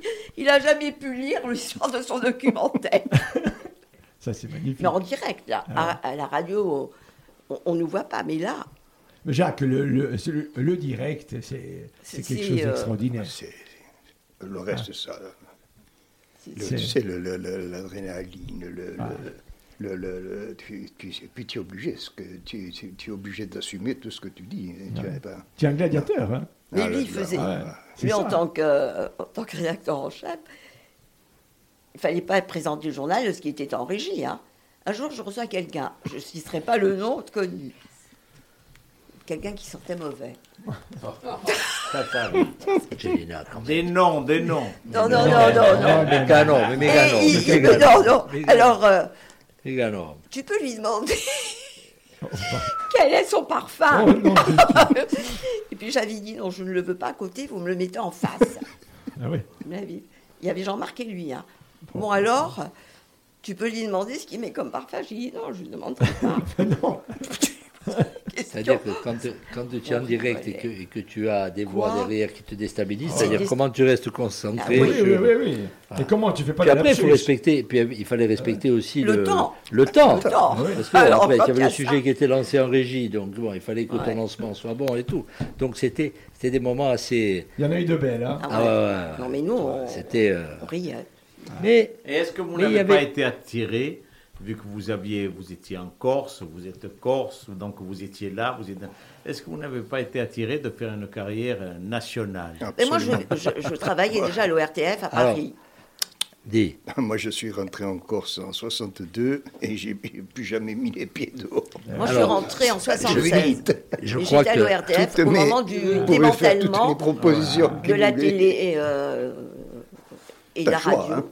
Donc, je suis rentrée en Corse Et vous avez eu des 78. propositions, des fois, des, des opportunités Oui, moi, je voulais Oui. me faire euh, des rédactions en- sur le continent. Une fois, je Marseille, me mais moi, faire j'ai pas tenter, voulu. c'était de partir à- aux colonies. Ouais. Ah ouais. Mais finalement, Non. Tu rien, aurais doublé ton salaire. Hein. rien mais je m'en fous, rien ne vaut la Corse. Non, mais je, Ouais. crois, je crois que euh, tu, tu me, tu me reprends si je me trompe, mais quand tu as été nommé rédacteur en chef, la première chose que tu as, je ne crois pas que tu aies demandé une augmentation démesurée. Tu as pris simplement la, la- l'augmentation légale. Ouais. Tu n'as rien négocié alors. Et que les points qu'on m'a donnés, je les ai distribués à la rédaction. Et derrière, et derrière, je crois que tu avais précisé, tu, tu me- tu- il est hors de question que je m'en aille ailleurs. Je prends le poste, mais si demain, d'aventure, ça s'arrête, Ah je partirai pas ailleurs. C'est bien ça. c'était clair. C'est clair, voilà. Eh ouais, c'est bien. C'est la Ah, famille, ça- comme disait Guy, c'était la famille. Ah oui, Un non. esprit de famille. Comment ils auraient fait sans moi Ah Oui. Mais, Exactement. mais, Jacques, excuse-moi. Si tu aurais été muté à Marseille, Hmm. il n'y avait pas de 50 ans, il y avait des Ricards. Non, mais Casalis. ça, Mais il y, avait, il y aurait eu Tu personne sais- pour le servir. Tu hein. sais, c'est pas un problème. Moi, en Marseille, j'ai toujours été très, très mal dans ma peau. Je vais te raconter un truc. J'ai été dans un deuil à la Ciotat un jour, et puis j'ai un ami qui me dit, écoute, je fais les papiers, puis on, sort, il me dit, on va aller boire un coup. J'ai dit, alors allons-y pour nous changer les idées. Il m'amène dans un bar, il ouvre la porte. Il y a des gars. Et il ferme la porte et on s'en va. Il met dans un autre bar, on ouvre la porte. Il y a des gars, on s'en va. Et il est- je commence à transpirer un peu. Je dis, qui ce dégain quoi? J'ai dit, Il qui c'est ce type oui. était fort? Mais il dit, non, c'est qu'il n'y a personne. Il n'y a personne. Il. Alors Eh tu oui. vois, j'étais pas fait pour rester sur Ah. Marseille. Euh, Félix, la- l'avant-dernière chanson, Ouais. parce que Oui. l'émission va te. Va, va ouais, ouais, finir. ouais, ouais, ouais. Donc, euh, Enfin, ben, il faut parler des, faut Pas parler, maintenant. faut parler des prestations financières. hein. On va y aller. Il y a Angèle, hein Elle est là. hein. Comment? Et, euh,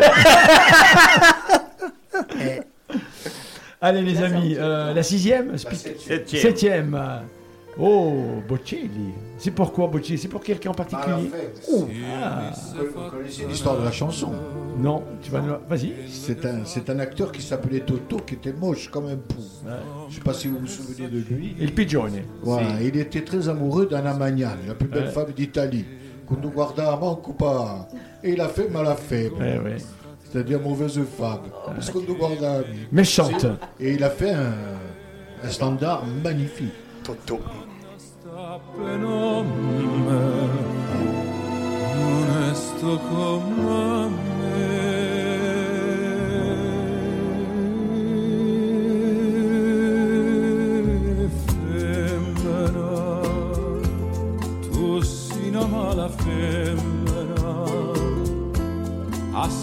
Spocchie fatta chiagnere lacrime infamità femmina si tu peggio una vipera mentus segato l'anima non posso più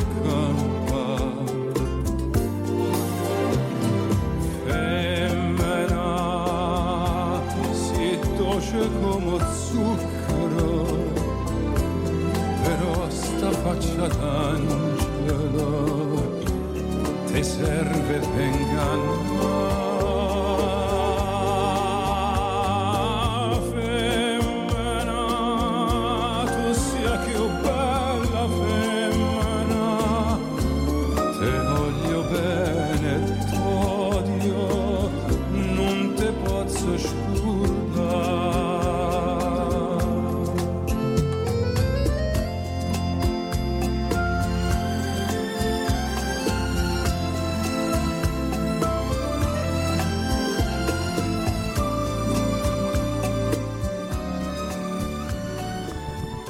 Bon, on a quand même euh, trois dinosaures en face de nous. Hein. Angelina, Jacques et, et Léon. Ça n'a pas été trop dur, après une vie euh, aussi intense, professionnellement parlant, euh, de, de- de fermer la porte et de dire qu'est-ce que je vais faire demain? Le vrai problème, c'est que si on décide de partir, il ne faut pas dire je pars. Il faut se préparer pendant quelques longs mois et s'attendre à Et ça partir. a été quand même un peu compliqué quand même. ça a été. Parce que là, c'est- je suis resté des années sans des prendre de repos. des- des- enfin, les journées, c'était pas les, c'était pas l'émission. Les journées, c'était 6 heures du matin Mais- jusqu'à 8 heures du soir, euh, c'est- sans compter les En nuits. plus, c'est des vies d'artistes. Et puis les gens, les gens, les amis que vous allez plus voir, même si vous allez vous téléphoner. Ah ben c'est vrai. Et, et c'est c'est quoi qui t'a qui t'a manqué le plus, Angelina, finalement? Ben moi, mes, mes amis, je, je les vois, Ouais. euh, comme Léon. Elle, il a fallu la pousser dehors pour qu'elle sorte. Non, c'est pas vrai, on a voulu 80 me garder, parce que j'avais une émission. Mais enfin, bon, pas... Non, moi, ça me... Quand je, je suis partie à la retraite, bon, ben, à un moment donné, il faut partir, hein, euh, Mais on m'a rattrapé après. Un producteur est venu me voir en me disant Est-ce que tu pourrais nous faire quelques documentaires? D'ailleurs, Léon viendra nous faire un documentaire également. Jacques, c'est même pas la peine que je lui pose la question, il va me dire va te promener. Ah non, ça alors, Euh, tu es sûr. Non, euh, donc on, on- je fais de temps en temps des documentaires. Le dernier qu'on avait fait, euh, c'est les cathédrales de Corse, les six évêchés disparus. Et là, on est en train de travailler sur deux documentaires les origines de Regine et euh, Saint-Exupéry de la Corse à Alguer, en Sardaigne. C'est beau ça. Léon, il y a- c'è qualcosa C'est- che eh. Bon, dunque, C'est-à-dire do- que- dopo, quando eh, mi, mi permetto, eh, tanto che Michel non c'è più, dopo eh, è complicato, eh? C'è- c'ha plus tes amis, Non, plus, eh, c'est- bon après bon après j'ai eu euh, j'ai eu euh, une, une période où bon euh, compliqué. fatigué donc bon et puis après après je me suis j'ai passé beaucoup de temps sur sur le club et puis après ben, c'est arrivé tout est arrivé en même temps j'ai tourné euh, j'ai tourné euh, toutes les pages en même temps j'ai fermé le livre à France 3 j'ai fermé le livre à, à la CA et puis et puis je me suis dit bon di arrivare un po' a strada un po' come Nanzo Mm. e quando faccio i sarandi, taglio il legno, Mm. Voilà. le, Donc, vrai, voilà. le vrai sauvetage, après pour la retraite, moi c'est simple. Moi j'ai quitté le, j'ai quitté euh, la télé. Le lendemain, j'ai pris la voiture et je me suis installé à Oucha. je ne voilà. suis plus descendu. Village. Aujourd'hui, oui. Non, mais Ah, maintenant, oui, parce qu'il n'y a plus personne. C'est les villages, c'est. Oui. C'est bien beau. À l'époque, je croyais encore euh, à, euh, hein, l'intérieur, à la, à la revisualisation. Hein, euh, et puis bon, Jacques, ben, je m'aperçois qu'il n'y a plus personne. euh, quand je te vois pied à pied après l'arbre que tu montes lentement, Hmm. est-ce que tu vas à FR3 Non. Tu vas jamais Tu n'as même pas, as même pas dire, t'es, je vais aller. Je n'ai plus d'amis. Qu'est-ce que je vais aller faire là-bas? J'y suis allé c'est une les fois. générations, Et puis, les non, générations c'est J'y suis allé, j'y C'est suis allé que- une fois parce qu'on m'a demandé d'y aller pour parler de comme ici, de la télé. Ça me C'était avec fait- moi, J'ai été très heureux de rencontrer des, les jeunes, euh, quelques anciens, il ne reste pas beaucoup. Mais euh, j'ai j'ai- j'ai plus rien, à- j'ai plus rien à y faire moi. C'est pas moi- ma vie, c'est plus ma vie. Non, d'accord. Disons que c'est, euh, euh, le site ne nous convenait pas. Non, mais c'est même Mais- Par contre, moi, lorsque je passe, non, quand tu passes euh, avenue Noël Franquin, moi, j'ai. Ben, parce qu'on a passé des années. hein, j'ai- Tu vois, c'est ça, ça me rappelle des c'était souvenirs. la, Mais première, là-haut, vraie- la première vraie station qu'on a eue. euh, là, oui, ça a fait là, quelque chose. là, la mais nouvelle là-haut, non, station, pas du tout. pour sincèrement. Je crois que, je crois que on a tous un peu la même. euh, D'abord, hein, c'est les générations. Oui. Et effectivement, euh, Il y a plus personne. forcément, on rencontre. Alors, il y a toujours quelques personnes qu'on connaît, Oui, mais, mais- et puis après, euh, ben, on a passé 40 ans, euh, 40 ans où on, où on a, où moi, je, enfin, me concernant, hein, moi, c'est c'est un métier qui m'a permis de, de me construire, de grandir, de t'enrichir, de par les rencontres, par par euh, ce que, j'ai fait, les magazines avec les uns, les autres, les rencontres avec des, des, SDF, avec des ministres, avec... euh, Bon, parce qu'on a, on a participé à l'évolution et à la construction de la Corse. Donc ça, puis après, ben, ben, tu avances, tu avances et c'est l'âge de, de passer à autre chose. Et puis il y a des générations nouvelles qui viennent avec, avec d'autres, d'autres pratiques, d'autres méthodes, avec aujourd'hui les réseaux sociaux, avec d'autres modes de- d'information et autres, et, et qui, et qui, euh, et qui nous correspondent plus, Non, qui nous correspondent pas. voilà. ce qui m'a fait partir aussi, euh, c'est l'arrivée de la, de la technique moderne. L'arrivée des, des- Moi, je ne comprenais rien. Je n'ai jamais eu. Je n'ai jamais utilisé un prompteur Eh de ouais, ma vie. eh ouais. Eh oui, voilà, c'est Moi, le clair. C'est vrai prompteur, qu'on travaillait sans Je n'en prompteur. voulais pas. Ils m'ont mis un ordinateur. Il y avait la poussière qui s'est accumulée pendant six, pendant deux, deux, six mois que je suis resté. et J'ai jamais touché un ordinateur. Je peux pas. Moi, j'arrive pas, j'y Ouais, arrive c'est pas. Et maintenant, si tu sais pas te servir de ces trucs, Ouais, tu peux pas foutu. faire ton boulot, Ouais. c'est tout. Donc, je crois que je suis parti quand il fallait. Mais c'est la sagesse, on va dire. Après avoir C'est eu... c'est une force, Ouais. une force, c'est une sagesse C'est de tout, dire tu j'ai- sais. Ouais. j'ai- C'est comme à un moment donné, quand tu décides de dire je vais plus fumer, quand tu fumais trois paquets de cigarettes par jour Ouais. et que tu arrives à, à le faire. Moi, j'ai dit à un moment donné, je m'arrête euh, tel jour. Je me suis arrêté tel jour, je suis parti. Quel J'ai regard eu la chance, je te dis, j'ai eu la chance d'avoir cette maison au village, d'avoir encore un village pas loin, j'avais ma famille qui montait, j'avais encore des amis qui, qui, qui y habitaient. Alors que maintenant, ben, je suis re- revenu pour vivre avec mes petites filles et mes enfants. Ben, Ucciani, c'est cité dortoir. Hein. Nous allons, alors une information, nous allons, vu que moi, pour me, la retraite c'est bien beau, mais on arrive, il faut avoir une occupation. Pour tout vous dire, lundi et mardi, j'ai fait le maître d'école. Je t'ai remplacé un peu, vu qu'on est allé. On leur a- alors j'ai eu des. C'est toujours une anecdote, parce que je vais vous le raconter, c'est là. Vous savez que c'est la semaine de, euh, de la résistance.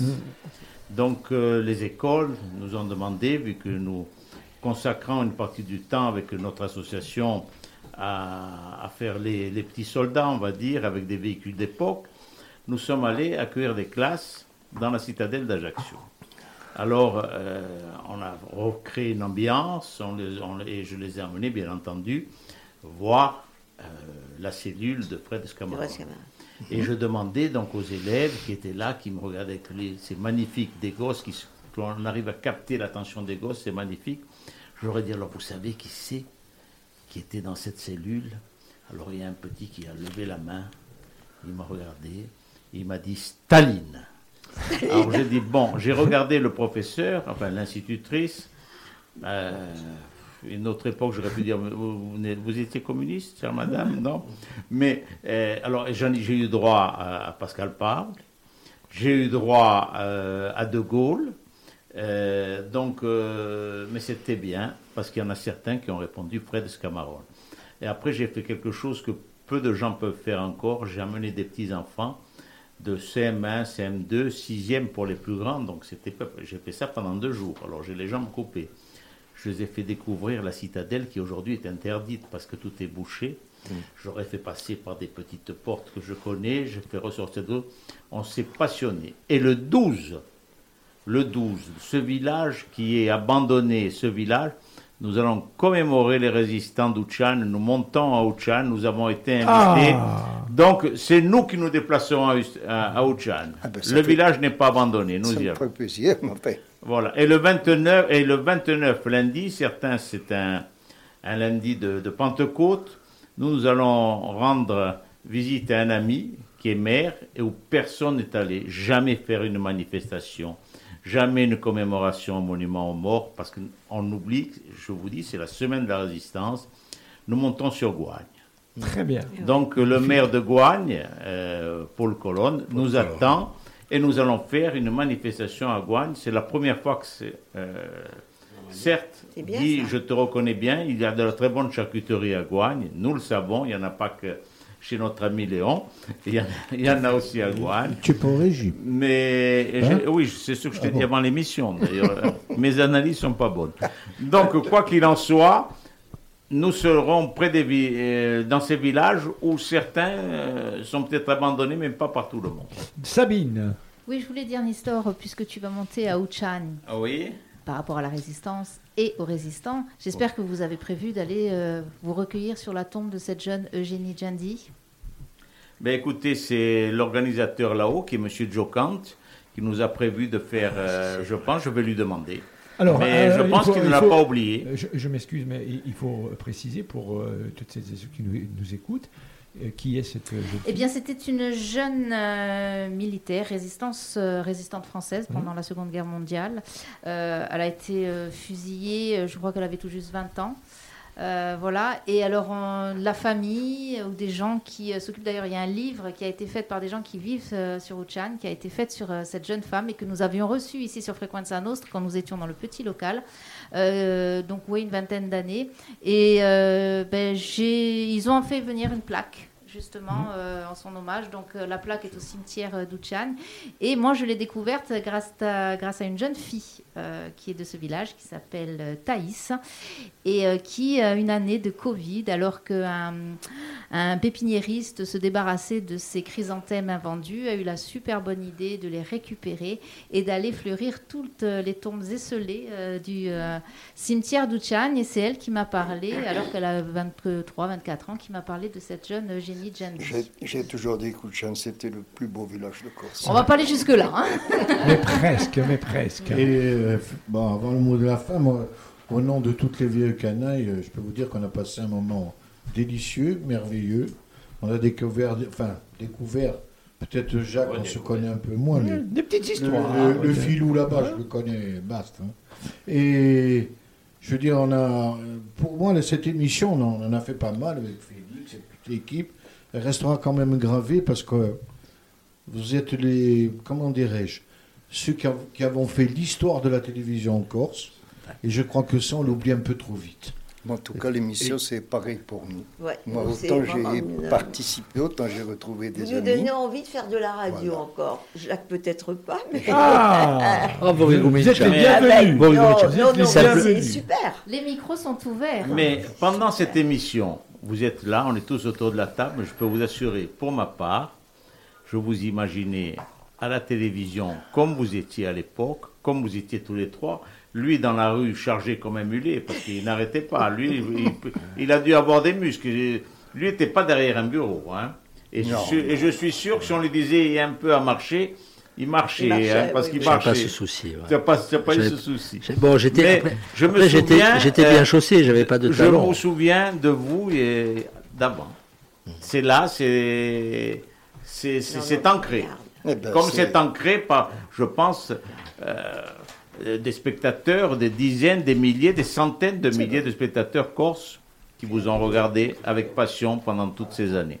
Et des dizaines de milliers qui nous ont écoutés. Merci de nous avoir accueillis. En tout cas, merci de nous avoir Merci. accueillis. Et peut-être On a à, passé un très à un agréable de ces moment. jours. À bientôt, parce que euh, c'était la dernière pour les vieilles canailles. Nous partons en vacances, nous revenons fin septembre. Je vous le fais à la fin, Ouais, ouais. pour partir. Ah ben oui, oui, oui. Non, attends, Ouais, je attends, vous le fais. avant, avant, Et. Pescador in Fest. On n'oublie pas Mais oui. il nostro amico Pescador in Fest du 31 mai au 3 juin.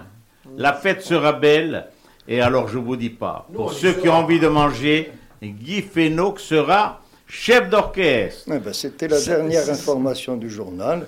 Corsica Zir, Bonazir, Corsica Zir, bonsoir. Merci.